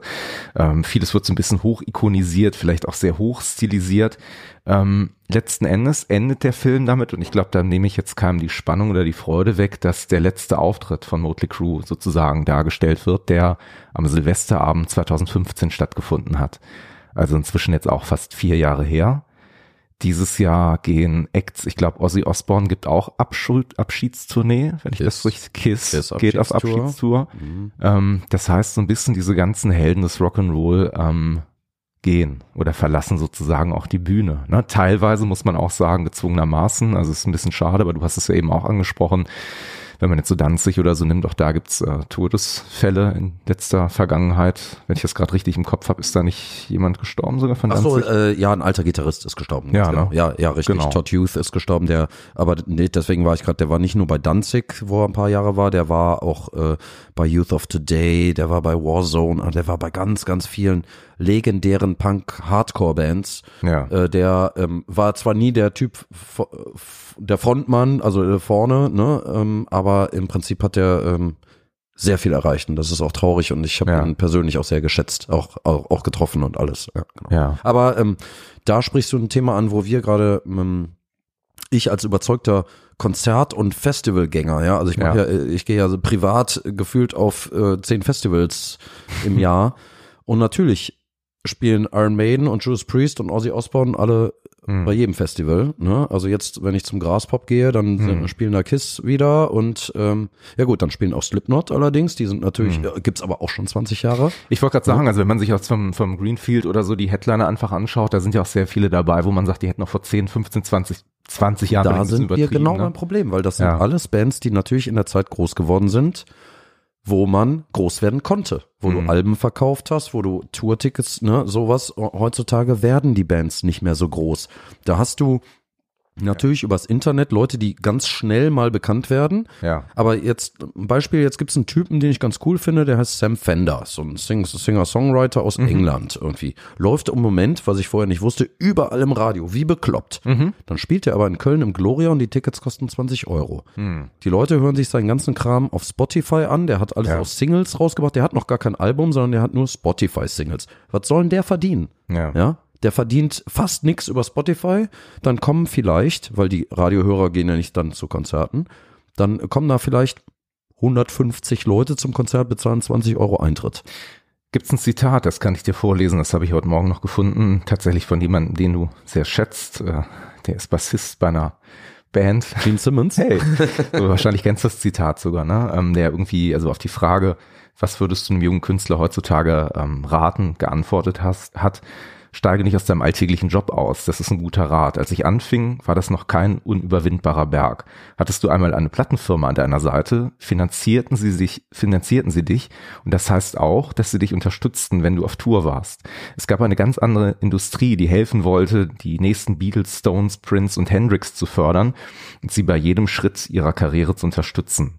Solche Firmen gibt es noch, aber die beziehen sich größtenteils auf Pop, Rap und zu einem gewissen Maße auf Country. Aber für Künstler, die gleichzeitig Songwriter sind, also die Macher für Rock, für Soul, für Blues, ist sowas gestorben. Und das endet dann damit dieses Zitat, dass der sagt, irgendwo hätte Brillanz ausgedruckt werden können. Aber das passiert nicht, weil es einfach zu schwer ist, durch das Spielen und Schreiben von Songs zu leben. Niemand bezahlt dich dafür. Und das fand ich Das hart. kann ich auch, äh, das kann ich auch wirklich so unterschreiben. Also ist definitiv so. Das ist ähnlich wie über die äh, die Pornobranche, wo ich eben geschrieben habe, dass Hm. Eine Frau im Prinzip plötzlich alles selber machen muss, was einerseits ich ja als gut beschrieben habe, weil sie alles selber in der Hand hat und selber ihr eigener Hm. ihre eigene Frau ist. Ja. Aber gleichzeitig hast du als Musiker jetzt genauso, musst du alles selber schaffen. Ja, es ist einfach deine Musik irgendwo zu veröffentlichen. Du brauchst nur den Spotify-Vertrag unterschreiben. Ja. ne? Aber wer, wer wird's hören? Du brauchst, du musst da Geld rein, du musst ein Konzept haben, alles. Hm. Du, heutzutage bekannt zu werden, ist deutlich schwerer als damals, weil wenn du früher ein geiles Demo hattest und das zum Label geschickt hast, da gab's einen A&A, der hat sich alles angehört Ja, ja. und der hat dich dann gesigned, wenn du geil, geil warst.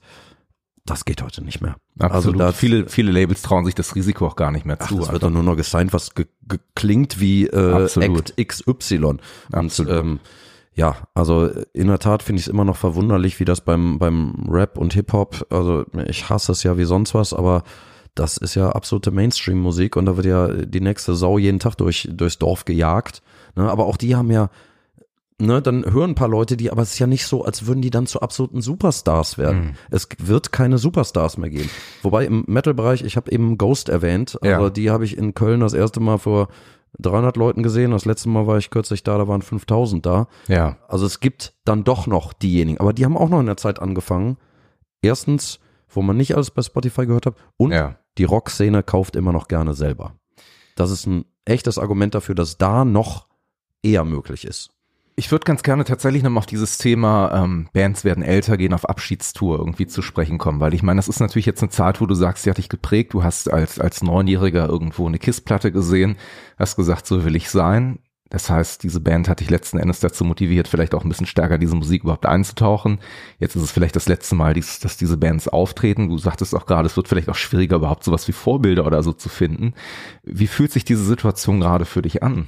Weißt du, was die Vorbilder für die Kids heutzutage sind? Irgendwelche YouTuber, die von irgendwelchen äh, Marken finanziert werden, indem man Ja. muss ja mal überlegen, was das für Vorbilder sind. Ja, da quatschen welche irgendwo in eine Kamera und erzählen, wie geil ihr Shopping Hall bei DM gerade war. Was, was sagt denn das über Jugend und Gesellschaft und so weiter? Gleichzeitig finde ich es natürlich geil, dass die Leute heute auf die Straße gegangen sind, um, Ja. äh, ne, also, Deswegen meine ich ja, das Ja. ist eine ganz spannende Zeitgeistfrage, die wir gerade so ein bisschen haben, weil sind wir ganz ehrlich, also Rock ist auch tatsächlich dadurch entstanden, dass damals wieder eine Art von Bewegung stattgefunden hat, wie du gerade sagtest, sei es jetzt irgendwie, um vielleicht gegen das Establishment zu re rebellieren, ähm, wie auch immer, ne?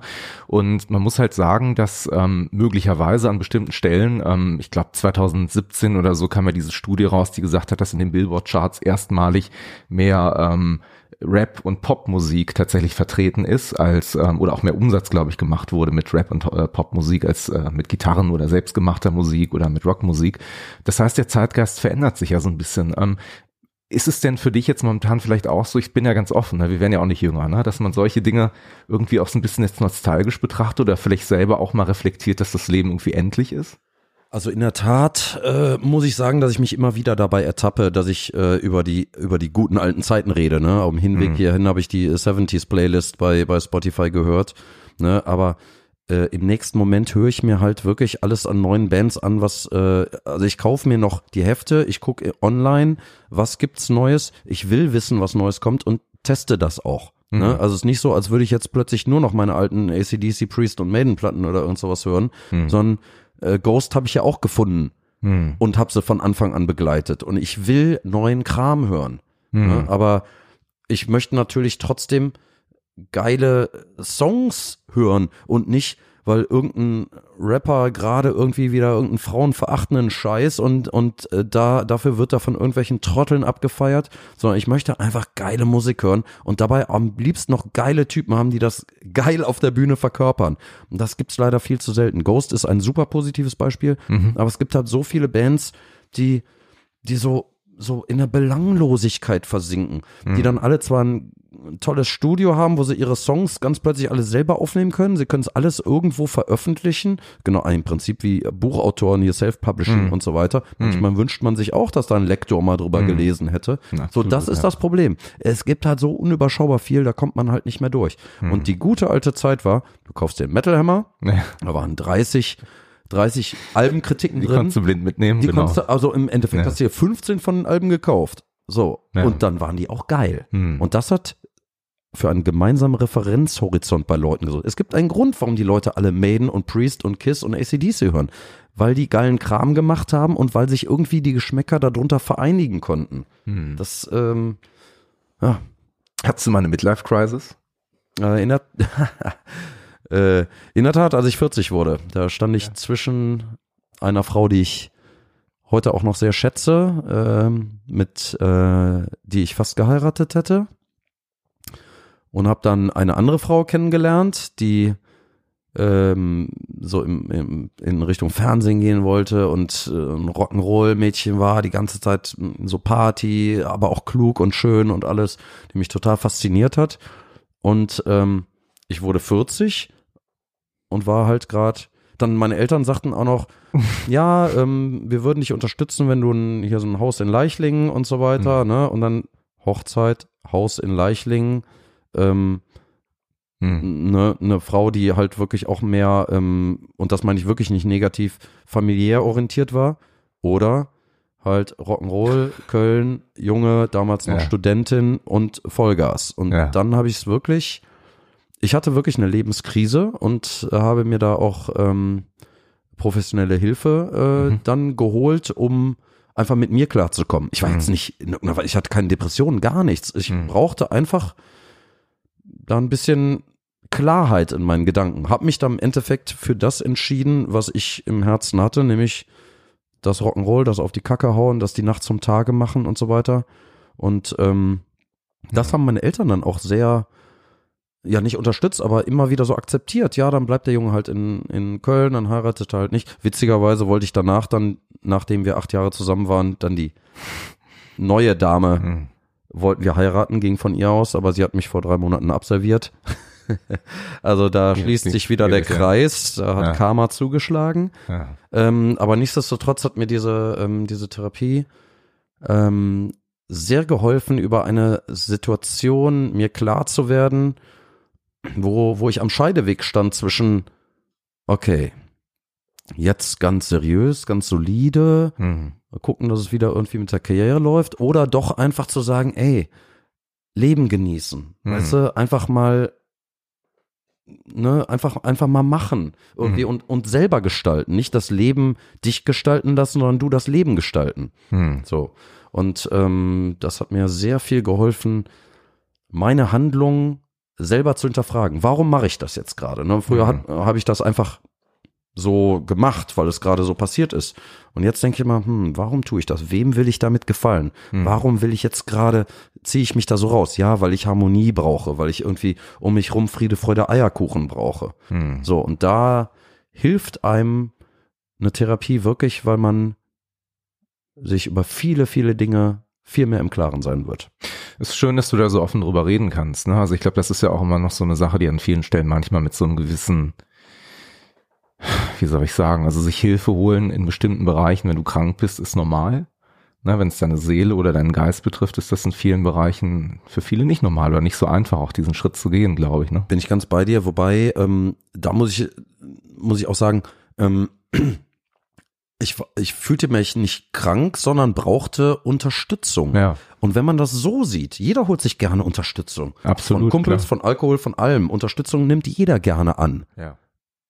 Und genau, man muss es so sehen. Es hm. ist einfach eine Hilfe, weil der, der Psychologe, der macht ja nichts groß. Der sagt dann, wie haben sie sich dabei gefühlt? Woher kam das denn? So Sachen. Hm. Also, der wirft so ein paar Sachen. Eigentlich könnte das auch ein bester Freund so hm. ungefähr, aber Kerle reden ja nicht so gerne über solche Sachen. Außer wir hier, Micha, natürlich. Ich wollte gerade sagen, ja. also letzten Endes ist ja sowas auch. Du, ich bin aber auch ganz offen, ne? Also auf eine bestimmte Art und Weise ist halt auch dieses Format Radio Plapperpop für mich ja auch so eine Art von Selbsttherapie. Ne? Ich habe ja irgendwie lange Zeit Radio gemacht ähm, das habe ich dann irgendwann mal hinter mich äh, gebracht oder beziehungsweise auch ein bisschen bringen wollen, weil ich gedacht habe, es ist vielleicht ganz gut, sich äh, beruflich in eine andere Richtung zu orientieren.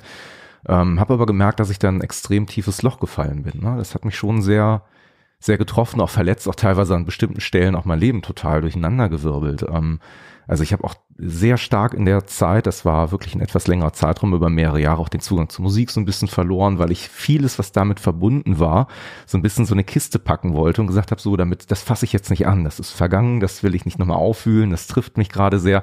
Und das hat echt eine ganze Weile gedauert. Ähm, also letzten Endes hat Kerstin, also meine Frau, dann irgendwann auch immer wieder gesagt, ey, wenn du es doch machen willst, mach's doch nochmal und so Podcast ist doch cool, das kriegt man hin. Und ich habe eigentlich auch nie Podcasts gehört, muss ich ganz offen sagen. Also ich war jetzt auch nicht der Typ, der gesagt hat, oh, sind das tolle Podcasts, sondern irgendwie ähm, ähm, dachte ich, ist das ganz cool. Das ist ja durch diese Videoreihe auch entstanden, ähm, Leute zu treffen. Fand das irgendwie vom Feedback her immer sehr angenehm, wenn Menschen gesagt haben, es ist schön, mal in einer Situation zu sein, wo man ein Gespräch führt, wo es keine zeitlichen Beschränkungen gibt und wo ich ausreden darf. Weil, ne, wenn du jetzt so klassische Formate nimmst, ich kenne es ja vom Radio her auch, ne, du hast irgendwie 30 Sekunden vor, keine Ahnung, den, dem Werbeblock oder vor den, vor den News oder so ja, ne, Thorsten, so jetzt nochmal ganz kurz den besten Tipp des Sonntags und jetzt nochmal ganz kurz Thorsten von The Others hier zu Gast, vielen Dank und das coole neue Album in einem Satz zusammengefasst, wo, aber, ne, so und dann hast du gedacht, nee, komm, also manchmal musst du auch einfach denken und du denkst erst, wenn du sprichst und wenn du sprichst, brauchst du vielleicht Raum und das braucht Zeit und ähm, ne, so ist das auch ein bisschen entstanden hier alles.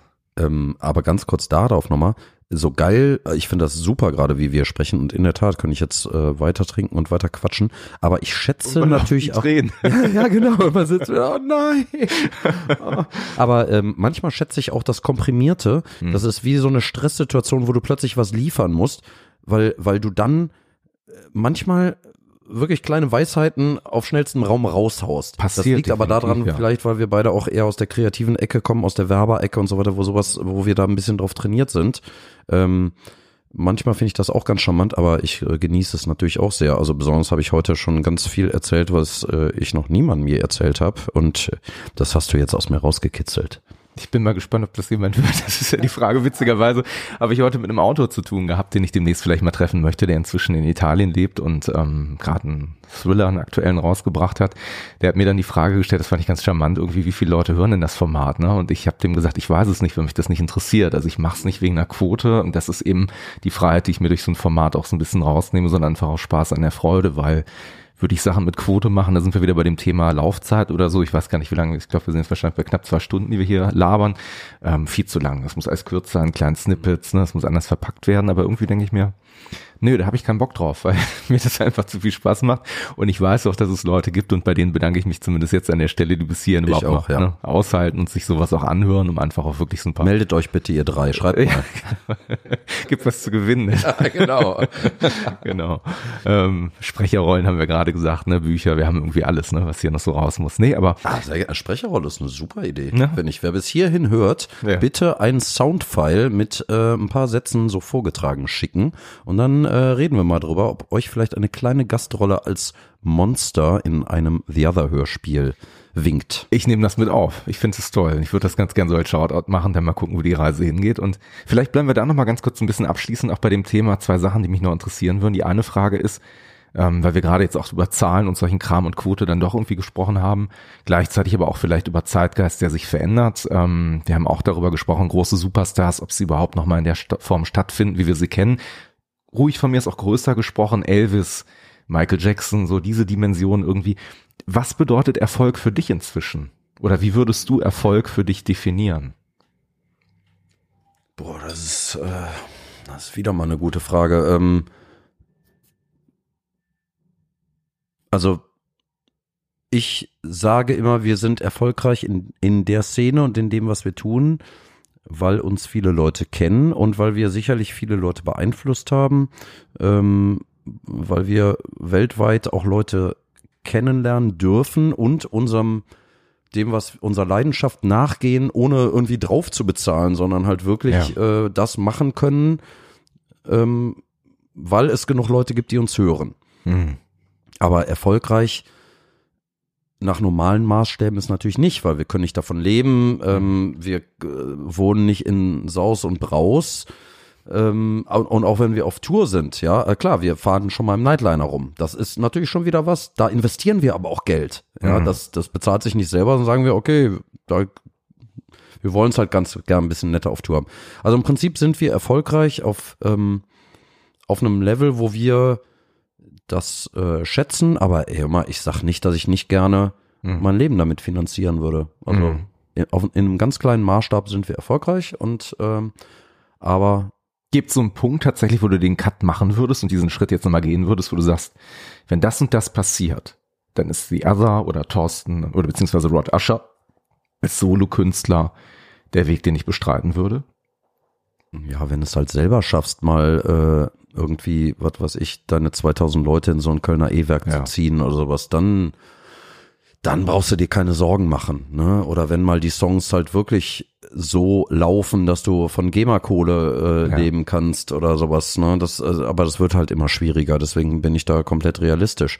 Aber hey, ich, ähm, es wird nicht passieren, aber klar träume ich davon, dass irgendwo ein Song vielleicht doch mal ganz plötzlich, da braucht nur ein Regisseur mal sagen, wie meinetwegen bei Rammstein geschehen, obwohl wer weiß, ob das also stimmt.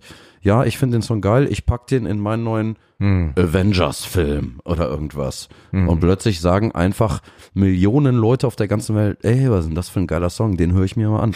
Du, Man, manchmal sind es die kleinen Sachen. Ich wollte gerade ja. sagen, also ich habe ähm, tatsächlich heute noch beim Joggen euer, euer Casket Case Album natürlich gehört, um, wie ich das immer beim Joggen eigentlich mache, ne, damit ich vorwärts komme. Ähm, nee, also tatsächlich gibt's ja diesen, Go, äh, diesen Song She's a Ghost. Mhm. Und ich habe mir das schon ein paar Mal vorgestellt. Eigentlich ist das eine super Titelmelodie für irgendwie so eine, so eine Netflix-Serie, die so ein bisschen so ein Buffy-Style oder so stattfindet. Also also es ist einer der Songs, der mich immer so ein bisschen diese Welt versetzt, wenn ich so laufe und dann spinnen meine Gedanken so ein bisschen rum und ich höre diesen Song, dann denke ich mir so, ey, cool, das könnte ich mir gerade voll vorstellen, wie man jetzt irgendwie so, gibt ja so The Brothers Grimm oder so, ne, wo dann irgendwie so Adaptionen stattgefunden haben, wo ich mir denke, ey, das könnte ich mir voll als Opening Melodie vorstellen. Das, ey, das ist auch eine super Idee fürs Hörspiel, ein Comic oder irgendwas. Ja. Ähm, witzigerweise basiert der auch auf was Zwischenmenschlichen und es gibt ja auch eine, eine ähm, eine Person, die das vielleicht sehr gerne hören wird, dass du das gesagt hast. Ähm, aber ich könnte mir das auch sehr gut vorstellen. Jetzt, aber danke für den Hinweis, das finde ich wirklich cool. Das werde ich auch direkt mal äh, weitergeben. Sehr cool. Thorsten, pass auf, so vielleicht so Richtung, Richtung äh, Ende nochmal so die Frage, ähm, machen wir das mal komplett so frei. Stell dir vor, es ist das Jahr 2030. Wie würdest du dir vorstellen, das ist jetzt deine Frage, ob es Wunschdenken ist, ob es sehr realistisch ist, ob es sehr optimistisch oder vielleicht sogar sehr pessimistisch ist. Wie sieht da die Musiklandschaft und die Welt aus? Huh, das ist eine sehr gute Frage. Also, wenn ich, wenn ich optimistisch bin, dann ist für mich alles so, wie es gerade ist. Nämlich, ich habe einen Job, der mir Spaß macht, der mein Leben finanziert, kann mit meiner Band um die Welt reisen, viele geile Konzerte spielen und äh, tolle Leute kennenlernen. Wenn ich negativ äh, denke, dann ähm, werden Trump, Putin, Erdogan, wie sie alle heißen, dafür sorgen, dass der dritte Weltkrieg ausbricht, dass irgendwelche Nazi-Horden äh, durch die Gegend marschieren. Das ist für mich eine sehr reale Gefahr gerade, ja, von irgendwelchen Spinnern an der Macht und äh, Deppen in, in den Dörfern. Ähm, das ist für mich eine Angst. Natürlich habe ich, hab ich auch Schwierigkeiten mit, mit, mit anderen Themen. Also das äh, Thema Migration ähm, sorgt natürlich auch irgendwo für Ängste, das muss man ganz klar sagen. Ne? Was, was passiert da? Also ich bin definitiv nicht dafür, alles zuzumachen, gar keine Frage aber auch das sorgt für Ängste und Herausforderungen. Und dann denke ich mir, ähm, dann, und dann kommt noch die gesellschaftliche Schere. Ja, also da sind so viele Sachen. Da gibt's die Nazis auf der einen Seite, da gibt's die Migrationsbewegung auf der anderen Seite. Dann gibt's Leute, die immer reicher und Leute, die immer ärmer werden. Und das sind alles Konfliktpunkte, die miteinander ähm, sich zuspitzen. Und dann hast du halt noch, auch noch ähm, völlige Schwachköpfe irgendwo an der Macht. Also, wer weiß, ob wir noch leben in der Zeit. Ja. Aber ähm, das, die Frage stelle ich mir in, in traurigen Momenten, wo ich irgendwie allein gerade wieder irgendwie irgendwie einen traurigen Film gesehen habe. Und dann denke ich immer, weißt du, wir haben es so gut wie nie ja. zuvor. Ja. Es geht den Menschen in der Welt besser denn je. Ne? Und mir geht's total gut und ich muss nicht gucken, wo mein, mein Geld herkommt und ich kann irgendwie um die Welt. Also positiv sehen und deswegen, wenn es mir so geht wie jetzt, bin ich glücklich. Wenn's so, wenn ich sogar noch was erreiche, bin ich noch glücklicher. Ähm, und das ist das, wo ich hingucke. Alles klar, Thorsten. Da würde ich sagen, wir könnten es wahrscheinlich jetzt noch irgendwie noch zwei Stunden länger unterhalten. Ich weiß, deine, deine Freundin wartet aktuell. Ich weiß, du hast ja eben noch darüber gesprochen, du hast heute Abend noch so einen kleinen Job, den du irgendwie zufriedenstellend ausführen möchtest. Einen oder langen musst. Job, der mit viel Rock'n'Roll und Bier verbunden ist. Mal sehen, ob die ein schönes Hosenhilda für mich haben. Da sage ich erstmal vielen Dank und Cheers darauf. Prösterchen. Danke euch allen fürs Zuhören.